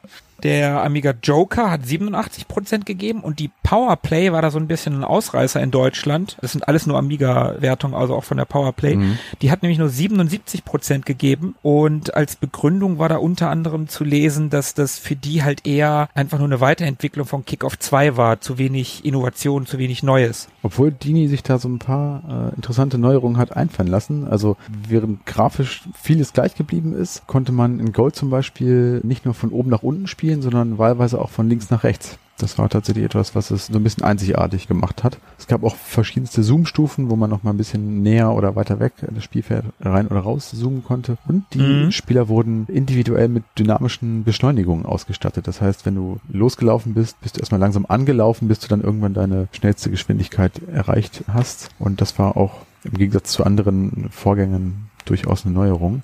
Trotzdem konnte es nicht so richtig an den großen Erfolg von Kickoff 2 anknüpfen. Da war es wahrscheinlich wirklich nur so ein bisschen, ja, der, der Aufguss. So, da hat dann wahrscheinlich doch die große Innovation gefehlt. Und ich glaube, mit Sensible Soccer, das ja fast zeitgleich rauskam, hat es auch Goal nicht so einfach gehabt. Aber Goal war jetzt ja auch alles andere als ein Flop. Das hat sich schon gut verkauft Auf jeden damals. Fall. Super, ja. Und das, was du gerade gesagt hast, dass du das Spielfeld kippen konntest und von links nach rechts spielen, das war natürlich gerade im Zweispieler-Modus super, weil dieses nach unten spielen fühlte sich ja irgendwie bei so einem Spiel immer sehr falsch an, sage ich mhm. jetzt mal. Und da haben dann halt der eine nach links, der andere nach rechts. Man hat halt, beide haben halt zur Seite gespielt. Ja. Das war irgendwie, ja, fairer, sage ich jetzt mal. Genau, keine Ungerechtigkeiten. Wobei ich, ich glaube, ich habe es selber nie von links nach rechts gespielt. Ich habe es immer nur in der Vertikalen gespielt. Ich wüsste es jetzt auch nicht, um ehrlich zu sein. Ich habe es in der Zeit halt auch viel alleine gespielt. Ja, ich auch. Also ich habe es auch äh, übrigens viel und gerne gespielt in der Zeit. Also das war dieser Sommer 1994 zur WM in den USA, wie du gerade gesagt hast. Da habe ich das auch sehr gerne gespielt. Und was ich immer cool fand übrigens an dem Spiel, das war gesponsert von Adidas. Also auf der Verpackung und auch im, in dem Titelscreen am Anfang war das Adidas. Auch die Bandenwerbung, genau. Bandenwerbung genau. auch. Und das, also das hat überhaupt keinen Einfluss auf irgendetwas gehabt, aber ich fand das irgendwie immer cool. Das hat dem Ganzen so einen, so einen offiziellen Touch verpasst. Das fand ich irgendwie mm, immer, ja, voll. immer ganz geil. Und auch ohne zu wissen, wer Dino Dini ist, also damals zumindest, fand ich es irgendwie auch cool, dass das Spiel von jemandem präsentiert wurde. Das stand nämlich auch da auf der, auf der Verpackung irgendwie. Dino Dini Presents. Auf der deutschen Verpackung steht unter dem ein Spiel von Dino Dini. Ja, das fand Und ganz unten cool. siehst du Adidas und das, das Logo, das Trefoil. Und da drüber steht, in der englischen Version steht dann natürlich sponsored by und auf der deutschen Verpackung steht gefördert von. Das finde ich ganz, ganz charmant. Diese Übersetzung finde ich ganz charmant. Gefördert von Adidas. Und auf meiner Big Box, die ich hier im Schrank stehen habe von Goal, ist sogar noch ein ähm, Fußball-Sammelaufkleberbildchen von Stefan Effenberg drauf. Na, herrlich. Den hat da irgendjemand mal äh, drauf hinterlassen. Die Frage ist, findet man das gut oder nicht gut, dass diese Schachtel verschandelt wurde? Ich habe mir das Spiel bei eBay bestellt und war erst ein bisschen erschrocken, weil ich das irgendwie in der Artikelbeschreibung übersehen hatte. Fand es jetzt zurückblickend aber ganz cool, weil es irgendwie auch ein historisches Monument ist. Ja, so ein Effenberg-Aufkleber. Gerade Effenberg, EM94, das geht schon in Ordnung. Ja, oh, stimmt. Okay, ja, der Mittelfinger, der berühmte. Genau. Diese ganze Geschichte mit Adidas und präsentiert von und gefördert von, die hat das Ganze weniger wie ein Spiel, wie ein Spielzeug wirken lassen und mehr wie ein professionelles Produkt. Und dann ist da ein Sammelsticker von Effenberg drauf. Das hat das Ganze wieder ein bisschen ad absurdum geführt. Ein bisschen entwertet wieder, ja. Ja, leider. Schade. Übrigens auch der Soundtrack ist sehr hörenswert. Der ist von Alistair Brimble. Markus, könntet ihr noch kennen? Ja, der Name sagt mir was. Brimble, Brimble, das ist so ein abgefahrener Name. Irgendwie sagt mir der was. Ja, der hat nämlich. Ist der nicht aus Harry Potter oder so? Alistair Brimble? Das klingt so. Klingt nach Harry Potter, das stimmt. Nee, er hat sich aber dafür an Soundtracks verdingt, wie Agony zum Beispiel. Zumindest hat er da dran mitgewirkt an diesem Soundtrack. Der Name sagt mir auch tatsächlich was, aber zumindest das Thema, was ich in der Musikfolge hatte, das ist von Tim Wright. Ja, zumindest ist er da ähm, in den Credits irgendwie mit aufgeführt und zudem war er noch an dem Soundtrack von Alien Breed, Super Frog und Lost Vikings zum Beispiel beteiligt und ich würde den auch einmal kurz anspielen, weil der wirklich ähnlich wie bei Anstoß sehr großartig ist. Ja, unbedingt.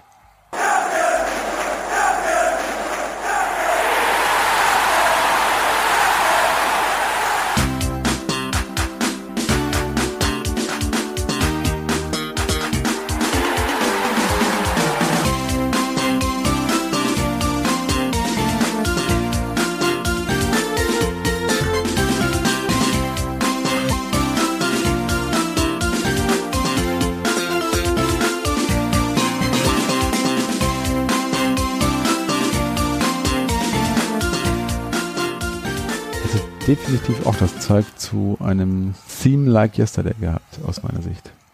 Der Bass war geil. Ja. Aber Super Frog, wenn man es weiß, kann man schon denken, ja, könnte auch so Super Frog-mäßig sein. Ja, und es klingt auch wieder so, so fröhlich, beschwingt irgendwie. Ich finde es ist ein mhm. sehr, sehr, sehr schön, sehr, sehr, sehr schönes Stück.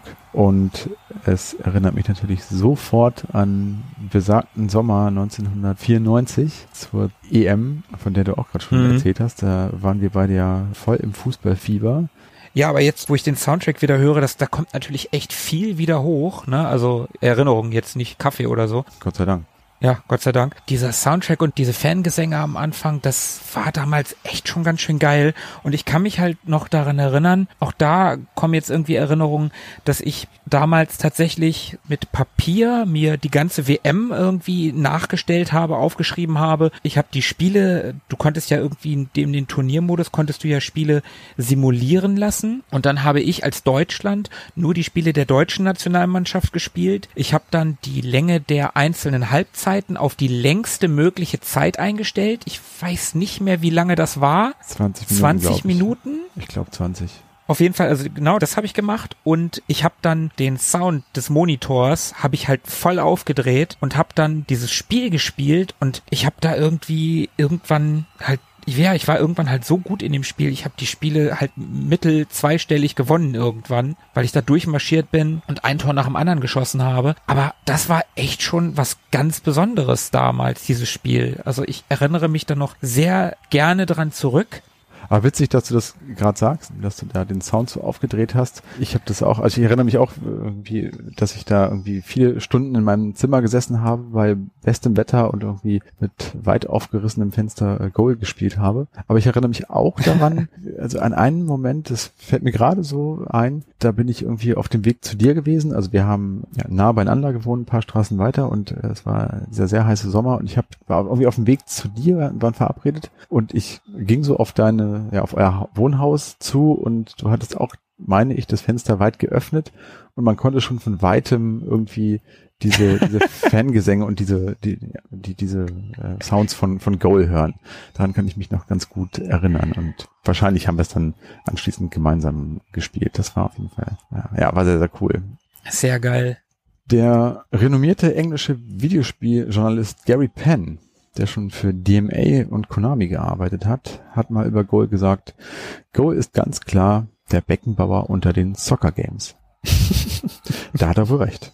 Ja, also ich habe das damals unglaublich gerne gespielt. Ich weiß nicht, wie ich heute da drin wäre. Wahrscheinlich würde ich nicht mehr zweistellig gewinnen. Ich hab's Wahrscheinlich gespielt. würde ich gar nicht mehr gewinnen. Ich habe es noch nicht Oh, gespielt. und? Also ich habe es wirklich ähm, mir vor einigen Tagen mal auf dem Amiga nochmal angeschaut und ähm, ja, also ich, es lag an mir auf jeden Fall. Nichts lasse ich auf dieses Spiel kommen. Ich habe zu null verloren, weil ich einfach, glaube ich, zu schlecht war. Also ich bin mit der mit der Steuerung nicht besonders gut klargekommen, aber ja, diese eben viel benannte Atmosphäre, die kam natürlich recht schnell wieder auf und das sieht auch noch ganz hübsch aus, finde ich. Und ja, dass ich dann nun verkackt habe, das hatte sicherlich andere Gründe. Naja, aber Tobi, die Null muss hinten stehen.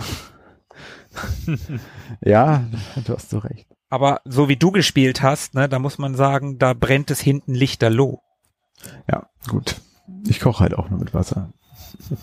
Ja, Du hättest halt 110 Prozent geben müssen, ne, so wie alle. ja ich, ich kann dazu nichts mehr sagen. Ich bin, ich bin raus. Es gibt noch eine andere Sache, die mich und Markus auf ganz besondere mit diesem WM-Sommer verbindet. Wollen wir es wollen wir's zeigen? Oder Ja, ja? ja, komm, komm. Okay. Also So, Hosen runter. ja, zumindest die digitalen Hosen. Die metaphorischen. Ja, also es war nämlich so, wir hatten damals ein Diktiergerät, so ein kleines handliches Diktiergerät zum Aufnehmen und das war Besser ja, als Tätowiergerät. ja, das stimmt, zumindest für das, was wir damit vorhatten. Und das war damals ja auch nicht so gängig und üblich, dass man jederzeit und vor allem unterwegs sich aufnehmen konnte beim Quatschen, so wie das heute vielleicht der Fall ist. Und zumindest hatten wir dieses Diktiergerät und fanden es unfassbar lustig, da zu dieser WM-Zeit bei uns durch die Straßen zu latschen und fremde Menschen auf der Straße zu befragen, was sie denn zum Thema Fußball zu sagen hätten. Also ich glaube, es stand gar nicht das Interesse daran im Vordergrund, an dem, was sie sagen, sondern wir fanden es einfach lustig, irgendwie so als Interviewer da aufzutreten oder, oder das auch zu können mit so einem, mit so einem Diktiergerät. Das war irgendwie, ja, das fanden wir irgendwie cool. Und leider habe ich diese, diese Aufnahmen noch und ja, also wenn ihr wollt, würde ich sie einmal kurz einspielen. Ja, mach doch mal. Sie sollen nicht für nichts gewesen sein. Mein, wir befinden uns jetzt hier in Heinholz in der Heikstraße, Ecke Plettenkofer Straße. Und mein Kollege Markus Wege und ich sind auf der Suche nach Sportsfreunden. Guten Abend. Ähm, wir kommen von der Schülerzeitung der EGS Roderbruch. Und gucken Sie viel Sport? Nein, gar nicht. Ich war keine Fit. Nein. Alles klar, danke. Gucken Sie viel Sport? Nein. Gucken Sie viel WM? Bitte? Viel von der WM Fußball? Interessiert mich überhaupt nicht. Finde ich so blöd. So ein dummes Zeug. Laufen 24 Mann hinter einem Ball her oder was weiß ich oder elf. Interessiert mich nicht. Finde ich wirklich. Ich finde es echt so blöd. Was sagen Sie zu Effenberg oder was da passiert ist? Mit dem Effenberg. Gut, ja gut. Der hat da irgendeine Bewegung gemacht, was weiß ich. Wenn er mich fragt, sollte man nicht ernst nehmen. Nee. Ich finde es auch irgendwie lächerlich. Also Ich was? finde es absolut lächerlich. Ich würde auch sagen, so ein dummes Zeug. Danke. Mal, wenn dieses Volk da so blöde reagiert da, nicht wahr, und, und brüllt und sagt der Kerl raus und so weiter. Proleten muss man wie Proleten behandeln und Mistfall, Mistback wie Mistback. Und ich finde das genau richtig gemacht. Lass zu denen. Danke. Alles. Wir sehen. Schön.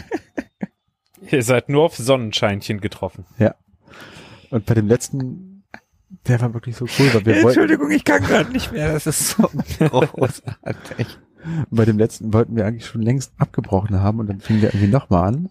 Das war relativ lustig. Was ich bis heute nicht weiß, warum ich uns ausgegeben habe für Schüler der IGS Roderbruch. Das ist eine Schule bei uns in Hannover, die gibt es tatsächlich, auf der war aber keiner von uns. Vielleicht hatte ich Angst davor, mein Wenn die, wenn die Erwachsenen rausfinden, dass wir gar nicht wirklich von einer Schülerzeitung kommen und nachforschen, von welcher Schule die kommen, damit sie uns zur Rechenschaft ziehen können, dafür, dass wir sie wahllos auf der Straße angesprochen haben. Ich meine, da ist es doch besser, dass die es schwerer haben, uns zu finden. Ja, besser verschleiern. Und deswegen stellen wir es jetzt ins Internet. Richtig. Richtig. Und das ging sogar noch ein ganz, ganz kleines bisschen weiter. Also wir haben Menschen interviewt, wir haben aber auch uns selbst in Interviewsituationen versetzt und so getan, als würden wir uns ja befragen. Und da ist leider noch ein bisschen was entstanden. Und das würde ich auch noch mal kurz einspielen. Das, was Sie eben gehört haben, war ein Vorfall in der Emil-Meyer-Straße. Ähm, ein paar verrückte Fußballfans haben sich in einem Vorgarten eingenistet und da eine wilde Grillparty veranstaltet, bei der auch einige Schweinshaxen zu Bruch gingen. Ähm, äh, ja, das gehörte von eben, waren wie gesagt Fußballfans. Und jetzt noch eine Frage zu meinem Partner Tobi. Was sagen Sie zu den Fußballfans, die sich im Garten einnisten und Holzkohle ver verschwenden, nur um Fußball zu gucken? Also ich denke, dass es absolut nicht die Beschaffenheit der Norm entspricht und dass eine angeschlossene Hauskette trotzdem noch mehr dafür getan werden muss, dass die Einheit zur EG immer noch in den Kreisen bekannt wird. Danke, Tobias Penn. Puh. Oh mein Gott. Oh mein Gott. Ähm, ja. Aber so schrecklich wie das ist, ist es ganz schön cool, finde ich, so Audio-Nachweise, Audiobelege äh, von damals noch zu haben, die tatsächlich noch irgendwie funktionieren. Das ist schon eigentlich ganz cool. Ja. Ein Stück Vergangenheit konserviert und rüber gerettet. Ja, das wollte ich sagen. Ja. Ach ja. Jetzt bin ich ganz wehmütig. Ja, ich bin auch tatsächlich ein bisschen wehmütig. Es war ein schöner Sommer, schöne WM. Es war auch übrigens die erste WM oder meine erste Fanerfahrung in einer WM, wenn man das so sagen kann. Also das erste Turnier, das ich aktiv geschaut habe oder ja, mir Spiele angesehen habe. Und ich weiß nicht, ob das an der ja, Medienpräsenz lag, die immer größer wurde damals und die vielleicht auch so ein bisschen jüngeres Publikum angesprochen hat. Äh, Ich erinnere mich da an, an Stefan Raab zum Beispiel, den jungen Stefan Raab. Und ähm, Oh ja. Du Als er quasi noch Metzger war. Genau. Markus weiß, was jetzt kommt, wahrscheinlich.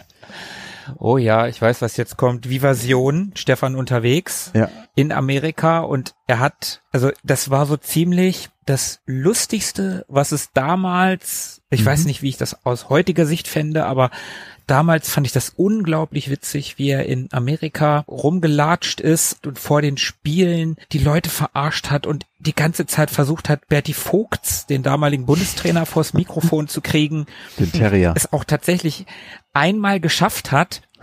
Da ist Berti Vogt über so einen Parkplatz gegangen und, und Stefan Raab tänzelt so vor ihm rum, geht dabei rückwärts und fragt ihn die ganze Zeit irgendwas und Berti Vogt ist so genervt und guckt einfach nur schnur geradeaus und antwortet ihm überhaupt nicht. Er ignoriert ihn komplett und solche Sachen und aber er hatte halt auch mit mit Kalle Riedle und mit der der hat dann mit Waldemar Hartmann gequatscht. Also der hat wirklich auch mit den Leuten geredet, aber Berti Vogts, der war überhaupt nicht gut auf ihn zu sprechen und ich könnte mir vorstellen, dass das an einem Lied lag, was Stefan Raab in Amerika mit Leuten auf der Straße improvisiert hat. Er hat sich irgendwelche Amerikaner geholt, hat irgendeinen Blödsinn gedichtet und die Amerikaner, die natürlich kein Deutsch konnten, haben immer nur Birdie Vogt singen müssen mit so einem englischen Akzent, mit so einem amerikanischen Akzent halt. Wollen wir da mal kurz reinhören? Sehr, sehr gerne.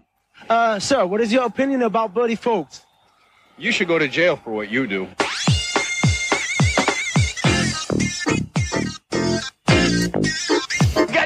Got turn the mic on. I gotta go now. Come on with Bertie Folks. Ah, wer ist der schönste Trainer der Stadt? Bertie Folks, Bertie Folks. Wer schleppt die geilsten Weiber ab? Bertie Folks, Bertie Folks. Wer trägt Größe XXS? Bertie Folks, Bertie Folks. Und ist dafür schon ganz schön Cash. Bertie, Bertie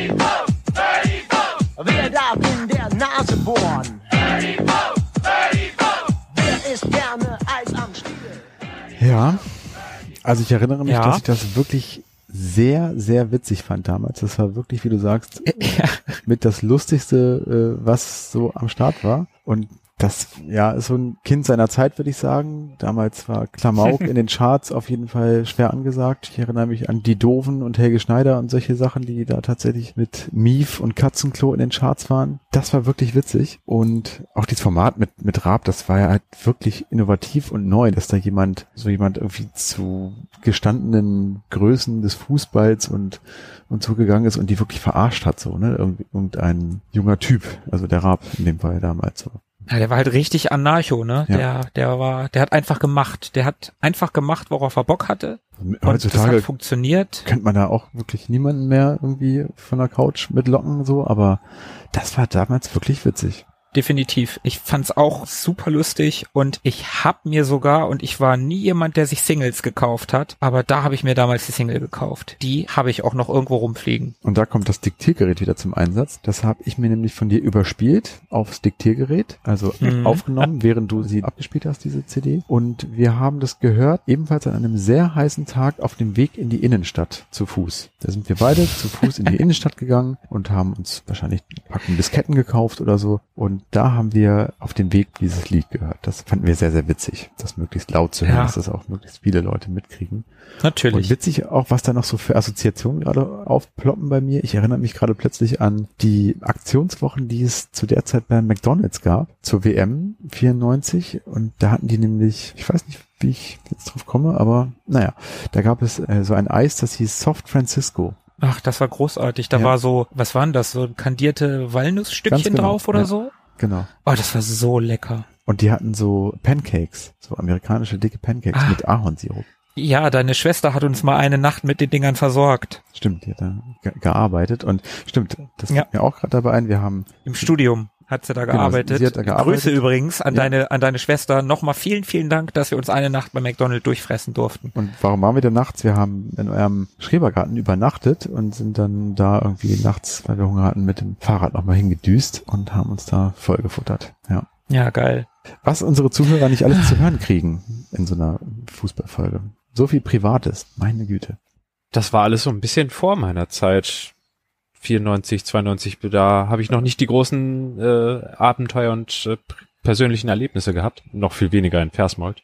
Da war der nächste McDonalds 30 Kilometer entfernt. Da hatte ich keine Chance auf äh, derartige Erlebnisse nachts irgendwie noch mit Pancakes versorgt zu werden. Und vielleicht war ich auch noch ein bisschen klein. Also mit zehn Jahren zum Beispiel zur EM 92 in Schweden, da habe ich auch nur so die Hälfte mitbekommen. Also immerhin, ich habe es mitbekommen. Mhm. Aber jetzt so bei der Recherche ist mir aufgefallen, krass, das ist ja mega die Geschichte gewesen. Sowas gibt's heutzutage gar nicht mehr bei den großen, völlig durchgetakteten Turnieren. Das, also besser hätte man es nicht skripten können, was da geschehen ist. Damals gab's in der Qualifikationsphase noch West- und Ostdeutschland und dann wurden die beiden Mannschaften zusammengeführt und statt einer Fünfergruppe in der EM gab's dann eine Vierergruppe neben der anderen Vierergruppe, denn es war eine EM mit acht Mannschaften. Sowas muss man sich mal vorstellen, dass es das mal gab. Oder Jugoslawien ist rausgeflogen Mhm. und ganz kurz vor Beginn des Turniers wurde dann noch Dänemark eingeladen und die haben immer die urbane Legende vorangetrieben, dass sie eigentlich aus dem Urlaub geholt worden sind und ohne Vorbereitung gespielt haben. Ah, natürlich. Die nächste urbane Legende, Mhm. die es gab, war, dass, äh, dass die Big Mac und Coca-Cola Mannschaft war, weil sie sich äh, angeblich vornehmlich davon ernährt haben während des Turniers. Oh. Was aber auf jeden Fall stimmt, ist, dass Dänemark bis Mitte der 80er gar keinen Profifußball hatte. Und Oh. wer ist Europameister 92 geworden? Tatsächlich Dänemark. Ernsthaft? So mit der Ja. Wildcard. Ja. Ah, okay. Gegen Deutschland im Finale. Genau, gegen uns im Finale. Ich kann mich da noch sehr dran erinnern und kann mich auch noch an Beckenbauers Worte erinnern. Wir werden auf Jahre unschlagbar sein. Naja, hat dann zwei ja, Jahre stimmt, mit den ostdeutschen Spielern. Ja. Ja. Und was gab's da noch? Frankreich hat die perfekte Vorbereitung gespielt. Acht Spiele, acht Siege oder so. Und sind dann in der Gruppe hinter Schweden und Dänemark gelandet. Zusammen mit England ausgeschieden. Das Oh. war auch, also, das sind wirklich krasse Geschichten. Die GUS hat da noch mitgespielt. Die Gemeinschaft unabhängiger Staaten. Genau. Und bei den Spielen, bei denen sie antraten, wurde keine Flagge gehisst und keine Nationalhymne gespielt. Von keiner der Mannschaften. Krass. Also da war noch richtig Bewegung und also politisch war alles in Aufruhr und sportlich war wirklich, wirklich alles möglich. Das waren echt ganz andere Zeiten. Ja. Da werde ich auch ein bisschen wehmütig und hätte mir gewünscht, mehr davon mitbekommen zu haben oder irgendwelche Dokumente aus der Vergangenheit von mir persönlich zu haben, ein bisschen mehr mitbekommen zu haben. ja. Das war dann die Gnade der frühen Geburt bei euch. Aber so viel früher Mhm. ist sie ja nicht. Aber immerhin, also auch wenn jetzt, wenn Deutschland 92 im Finale verloren hat, was die Fußball-EM anbelangt, ist Deutschland in der ewigen Endrundentabelle aktuell weiterhin auf Platz eins. Wir haben am meisten Teilnahmen 12, wir haben am meisten Spiele 49, wir haben 26 Siege und damit auch am meisten 72 zu 48 Tore, 90 Punkte und drei Titel. Das teilen wir uns mit Spanien, die haben auch drei. Na, Spanien hat zwei. Oder? Nee, drei. Ja, ne? Stimmt. Ja. Ja. Der eine Titel liegt so weit zurück, da hilft keine Gnade der frühen Geburt, da muss man irgendwie schon beim Urknall dabei gewesen sein. wie könnte es besser in unsere Runde hier passen? So sieht's nämlich aus. Übrigens, 92 war dann auch die letzte EM mit acht Mannschaften und bis 92 war es aufgrund der geringen Mannschaftsanzahl tatsächlich schwerer, in die Europameisterschaft reinzukommen als in die Weltmeisterschaft. Da hat das noch was bedeutet. Mhm. Ab 96 waren es dann 16 Mannschaften und seit 2016 sind es 24 Mannschaften, die spielen. Das wurde dann immer größer. Durch die Öffnung des Ostblocks und so weiter, ne? Ich glaube auch einfach nur, weil sie Kohle machen wollten. Mehr Spiele bedeutet mehr Geld. Das auch, ja. Und weil Färöer und Malta und so Druck machen, dass sie auch mal mitspielen wollen. Ja. Und Andorra und Liechtenstein. Acht Mannschaften gibt's auch erst in Anführungsstrichen seit 1980. Bis zur EM 1976 gab es sogar nur vier Mannschaften. Das muss man sich mal überlegen. Eine EM mit vier Mannschaften. Das ist tatsächlich verrückt. In der zweiten Halbzeit hat es keine Auswechslung gegeben und auch keine fiesen Fouls. Es ist alles einigermaßen sauber gelaufen. Ich glaube, der Schiedsrichter wird pünktlich abpfeifen. Und aus, aus, aus. Es ist aus. Wir sind Podcast-Meister. es geht zum der, Shake Hands und zum Trikottausch. aus. Oh, hallo. Und da haben wir auch schon die Spielnachbesprechung. Ja, das war doch ganz launig. Das war doch ein schöner Podcast voller Fußballspiele. Wie fandet ihr es denn so? Ja, äh, turbulent mitunter, hatte seine Längen hier und da, aber im Großen und Ganzen schöne Begegnungen. Zwischenzeitlich war es vielleicht ein bisschen technisch mit äh, FIFA und Sensible Soccer, aber da war auch sehr viel Herz dabei, wenn es dann um Nintendo World Cup ging beispielsweise. Also da war für jeden was dabei. Ein Bauchladen des Fußballs. Und das Kurzpassspiel war verdammt gut. Ähm, es gibt natürlich noch massenweise andere toller Fußball-Videospiele, Wir haben jetzt hier wirklich nur eine kleine Auswahl, einen kleinen Ausschnitt besprochen von den Spielen, die uns persönlich am Herzen liegen. Wenn ihr also noch andere tolle, legendäre, super coole Fußballspiele kennt, schreibt sie uns gerne in die Kommentare. Da ist noch immer sehr, sehr viel Platz. Schreibt uns nette Sachen, schreibt uns, wie es euch gefallen hat, singt uns Fanhymnen, Buhrufe und Pfiffe nehmen wir uns auch zu Herzen und versuchen es nächstes Mal besser zu machen. Genau. Und da es ja hier um Fußball geht, schreibt uns doch mal eure Lieblingsmannschaft, schreibt uns, welche WM oder EM, eigentlich wären wir ja jetzt gerade in einer EM, euch ganz besonders bewegt hat und warum.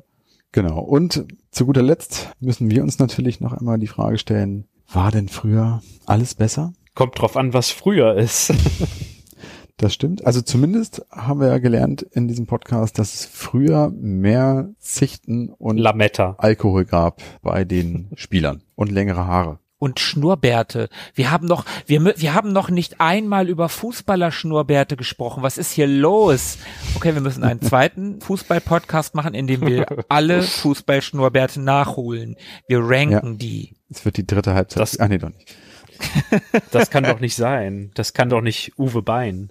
Äh, Autsch. wenn ich das also so mal zusammenzähle, Schnurrbärte, Zigaretten, Alkohol, lange Haare, klingt eigentlich so, als müsste früher ein bisschen was besser gewesen sein. Ach komm, du, du, du hast doch überhaupt keinen Bartwuchs. Du kannst da doch gar nicht mitreden. Ich lebe ja auch nicht in den 70er Jahren, aber naja. Schade eigentlich. Also für uns alle. Die Leute, das hatte noch ein bisschen, obwohl, nee, eigentlich nicht schade, weil dann könnten wir jetzt keinen Podcast machen. Ja, dann würden wir wahrscheinlich, keine Ahnung. Wir würden Tonbänder aufnehmen und sie verschicken oder so. Oh Hörerfunk. Mann. Wir würden Hörerfunk machen. Ah, ja, das wäre geil. Für einen Piratensender und den nennen wir Powerplay. Ich wusste, Ja, dass Tobi weiß. das gefällt. Wir wären die ewig heutigen, weil wir ja schon im damals wären. Wir werden die ewig zukünftigen, weil wir uns über Spiele aus den 80ern und 90ern unterhalten möchten, die es noch gar nicht gab. Ja, stimmt. Boah, war früher alles besser. Also, früher war Fußball langsamer und oft nicht so aufregend, aber das drumherum auf dem Platz die ganzen Leute, die daran beteiligt waren, gar nicht mal die Fans oder so, das ist natürlich heute definitiv nicht schlechter als früher, würde ich sagen, aber so das, was auf dem Platz an Persönlichkeiten rumgelaufen ist, das war ich weiß nicht, ob, ob man den aktuellen Spielern vielleicht auch Unrecht tut, wenn man sagt, es war besser, aber die Ecken und Kanten, das ist etwas, was mir persönlich ein bisschen mehr gefallen hat, würde ich mal sagen. Und die Spiele von damals, also ich habe seit 2014 kein FIFA mehr gespielt. Insofern, ich würde sagen, optisch ist es heute besser. Spielerisch damals ein bisschen einfacher, zugänglicher und am Ende ja, Tobi, wir hatten echt Spaß mit Italia 90 auf dem Mega Drive. Definitiv, das hat uns ausgereicht.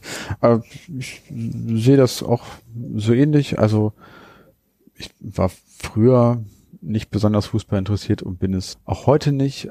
Aber obwohl das schon etliche Jahre zurückliegt, kann ich mich definitiv an mehr Fußballspieler aus meiner Kindheit namentlich erinnern, als die gerade so aktuell oder in den letzten Jahren irgendwie gespielt haben. Und so insgesamt würde ich sagen, hat der Fußball für mich zumindest früher ein bisschen mehr Seele gehabt, während er jetzt so ein bisschen oder sehr viel mehr, sehr viel kommerzieller geworden ist. Und das merkt man dann halt auch an den verschiedensten Stellen. So.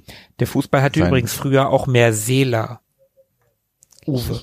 Ja, Weißt du, was, was, was mir dazu einfällt? Tobi, was du gerade gesagt hast, mich würde interessieren, meinen Vater kann ich ja leider nicht mehr fragen, aber unsere Eltern, haben die das ähnlich wahrgenommen wie wir, dass die eher Spieler aus ihrer Kindheit und Jugend kannten, aus den 50ern und 60ern und die dann in den 80ern und 90ern gesagt haben, ach ja, dieser moderne Fußball, das ist ja, ach, ich weiß ja gar keine Spieler mehr und so. Geht, ging denen das ähnlich? Ich kann es mal versuchen, aber. Ah, dein Vater ist auch ja nicht so der Mega-Fußballfan, oder? Nee, mein Vater ist auch leider überhaupt gar nicht Fußball interessiert und der wird wahrscheinlich auch nur so die großen Namen aus Funk und Fernsehen kennen. Mhm. Aber ja, das ist natürlich immer spannend, aber kann man ja auch an, an unsere Zuhörer richten, die Frage. Also wenn ihr noch Eltern habt oder vielleicht möglicherweise selber schon älter seid, dann äh, hakt doch mal nach oder geht mal in euch, wie das so gewesen ist damals. Ich gehe mal jetzt in mich oder beziehungsweise auf Wikipedia und gucke mir zum Beispiel die Torschützentabelle an der Saison 92-93. Ich wüsste jetzt nicht, wer da rumirrt zurzeit. Bestimmt Lewandowski, aber dann hört's auch schon auf. Und wenn ich mir angucke, wie das damals war, Ulf Kirsten, klar, Anthony Jeboa, unvergessen, Stefan Chapuisat, der Schappi für Borussia Dortmund. also auf den ersten vier Plätzen sind schon drei Leute, die ich ziemlich äh, gut in Erinnerung habe. Windenrufer für Werder Bremen ist eher in Vergessenheit geraten, aber trotzdem ist es ein ganz guter Schnitt dafür, dass das schon 27 Jahre her ist. Also selbst Trainernamen, ne? Also ich kenne aktuelle Trainer, also wenn die nicht gerade zufällig schon irgendwie 20, 30 Jahre im Geschäft sind, kenne ich überhaupt keinen aus der damaligen Zeit. Oh, du kennst doch Jürgen Klopp. Ja, der, auf den äh, wäre ich jetzt noch gekommen. Gut, der ist auch erstens schon lange im Geschäft, aber das ist zumindest auch so eine Ausnahmepersönlichkeit. Stimmt, das ist auch noch eine Persönlichkeit. Das ist noch auch noch ein Typ. Aber ansonsten, also fallen mir, glaube ich, aus den 90er Jahren definitiv mehr Trainer ein als heute. Und für jemanden, der wirklich überhaupt nicht Fußball begeistert ist, so wie ich, finde ich das schon bemerkenswert. Aussagekräftig, ja. Gut, ja, fassen wir zusammen. Früher war alles besser. ja, also für mich zählt äh, die Zeit zwischen 2008 und 2012 auch schon zu früher. Da hatte Spanien noch was zu melden. Von daher schließe ich mich einfach mal an. Hey, 2014 ist ja jetzt auch schon früher. Das ist schon ein Weilchen her, ja. Das ist auch schon wieder ein Ja. Weilchen her. Ist ja ewig her. Wer ist denn aus der Mannschaft noch aktiv in der Nationalmannschaft von 2014? Ja, Mario Gomez hat gerade aufgehört. Tja, und bei den anderen, ich weiß nicht, Reus und der, Gott, wie heißt denn der andere nochmal? Der, ich verwechsel den immer. Reus und, Ja, ne? Ja. Da, da merkt man schon, wie, wie Also drin Mhm. ich bin. Das meine ich. Also diese Namen, Mhm. Reus, ja, habe ich mal gehört. Keine Ahnung, wie der aussieht. Götze, Reus und Götze. Ja. Das sind auch so, die spielen auch beide nicht mehr, oder? Also zumindest nicht in der Nationalmannschaft, oder? Ich weiß es Ich nicht. glaube, Götze hat jetzt auch ganz aufgehört. der wurde doch so hoch gelobt irgendwie noch zur Weltmeisterschaft letztes Mal. Das neue Ausnahmetalent irgendwie weg ist er. Naja. Ah, woran hat's gelegen? Woran es gelegen hat, fragt man dann immer. Ja, das, das fragt man sich dann Ja. auch, woran es gelegen hat. Ja, woran hat's gelegen? Okay, dann haben wir es mal wieder. Auch die schönste Nebensache der Welt kommt mal zu ihrem Ende. Oh, sag mal, Was denn? Was denn? sag mal. Wo ist Riedle? Ach, Sommer. Sag mal, wo ist Riedle? So, Jetzt haben wir's aber. Jetzt haben wir es aber. Vielen, vielen Dank fürs Zuhören. Es war mir wirklich eine Freude, hat mir sehr viel Spaß gemacht, mich mal so lange mit dem Thema Fußball zu beschäftigen. Das habe ich, glaube ich, noch nie getan zuvor. Nochmal eine äh, kleine Entschuldigung natürlich für die technischen Umstände. Wir sind ja mal wieder live gewesen, wie das so ist beim Fußball. Und da kann es hin und wieder mal zu einem kleinen Aussetzer in der Verbindung kommen. Also wenn hier und da mal ein kleines Knacksen mit in der Tonspur zu hören ist, dann bitten wir das zu entschuldigen. Das ist einfach Live-Atmosphäre, Stadionakustik. Da steckt man nicht drin. da steckt man nicht drin. So sieht das aus. Ja, dann bleibt uns nicht mehr viel zu tun, als auf Wiedersehen zu sagen, auf Wiederhören und wir hören uns in zwei Wochen beim nächsten Podcast. Bis dahin. Bis dahin, bleibt am Drücker.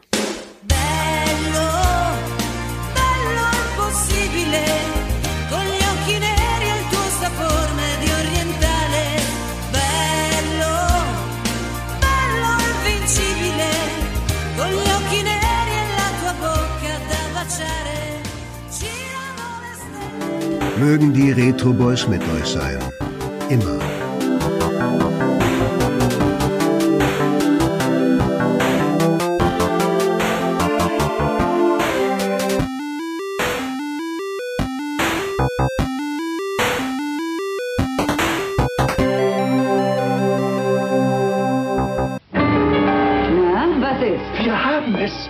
Was? Den Prototypen vom Nintendo Super Set. Ja, mit drei Wahnsinnsspielen.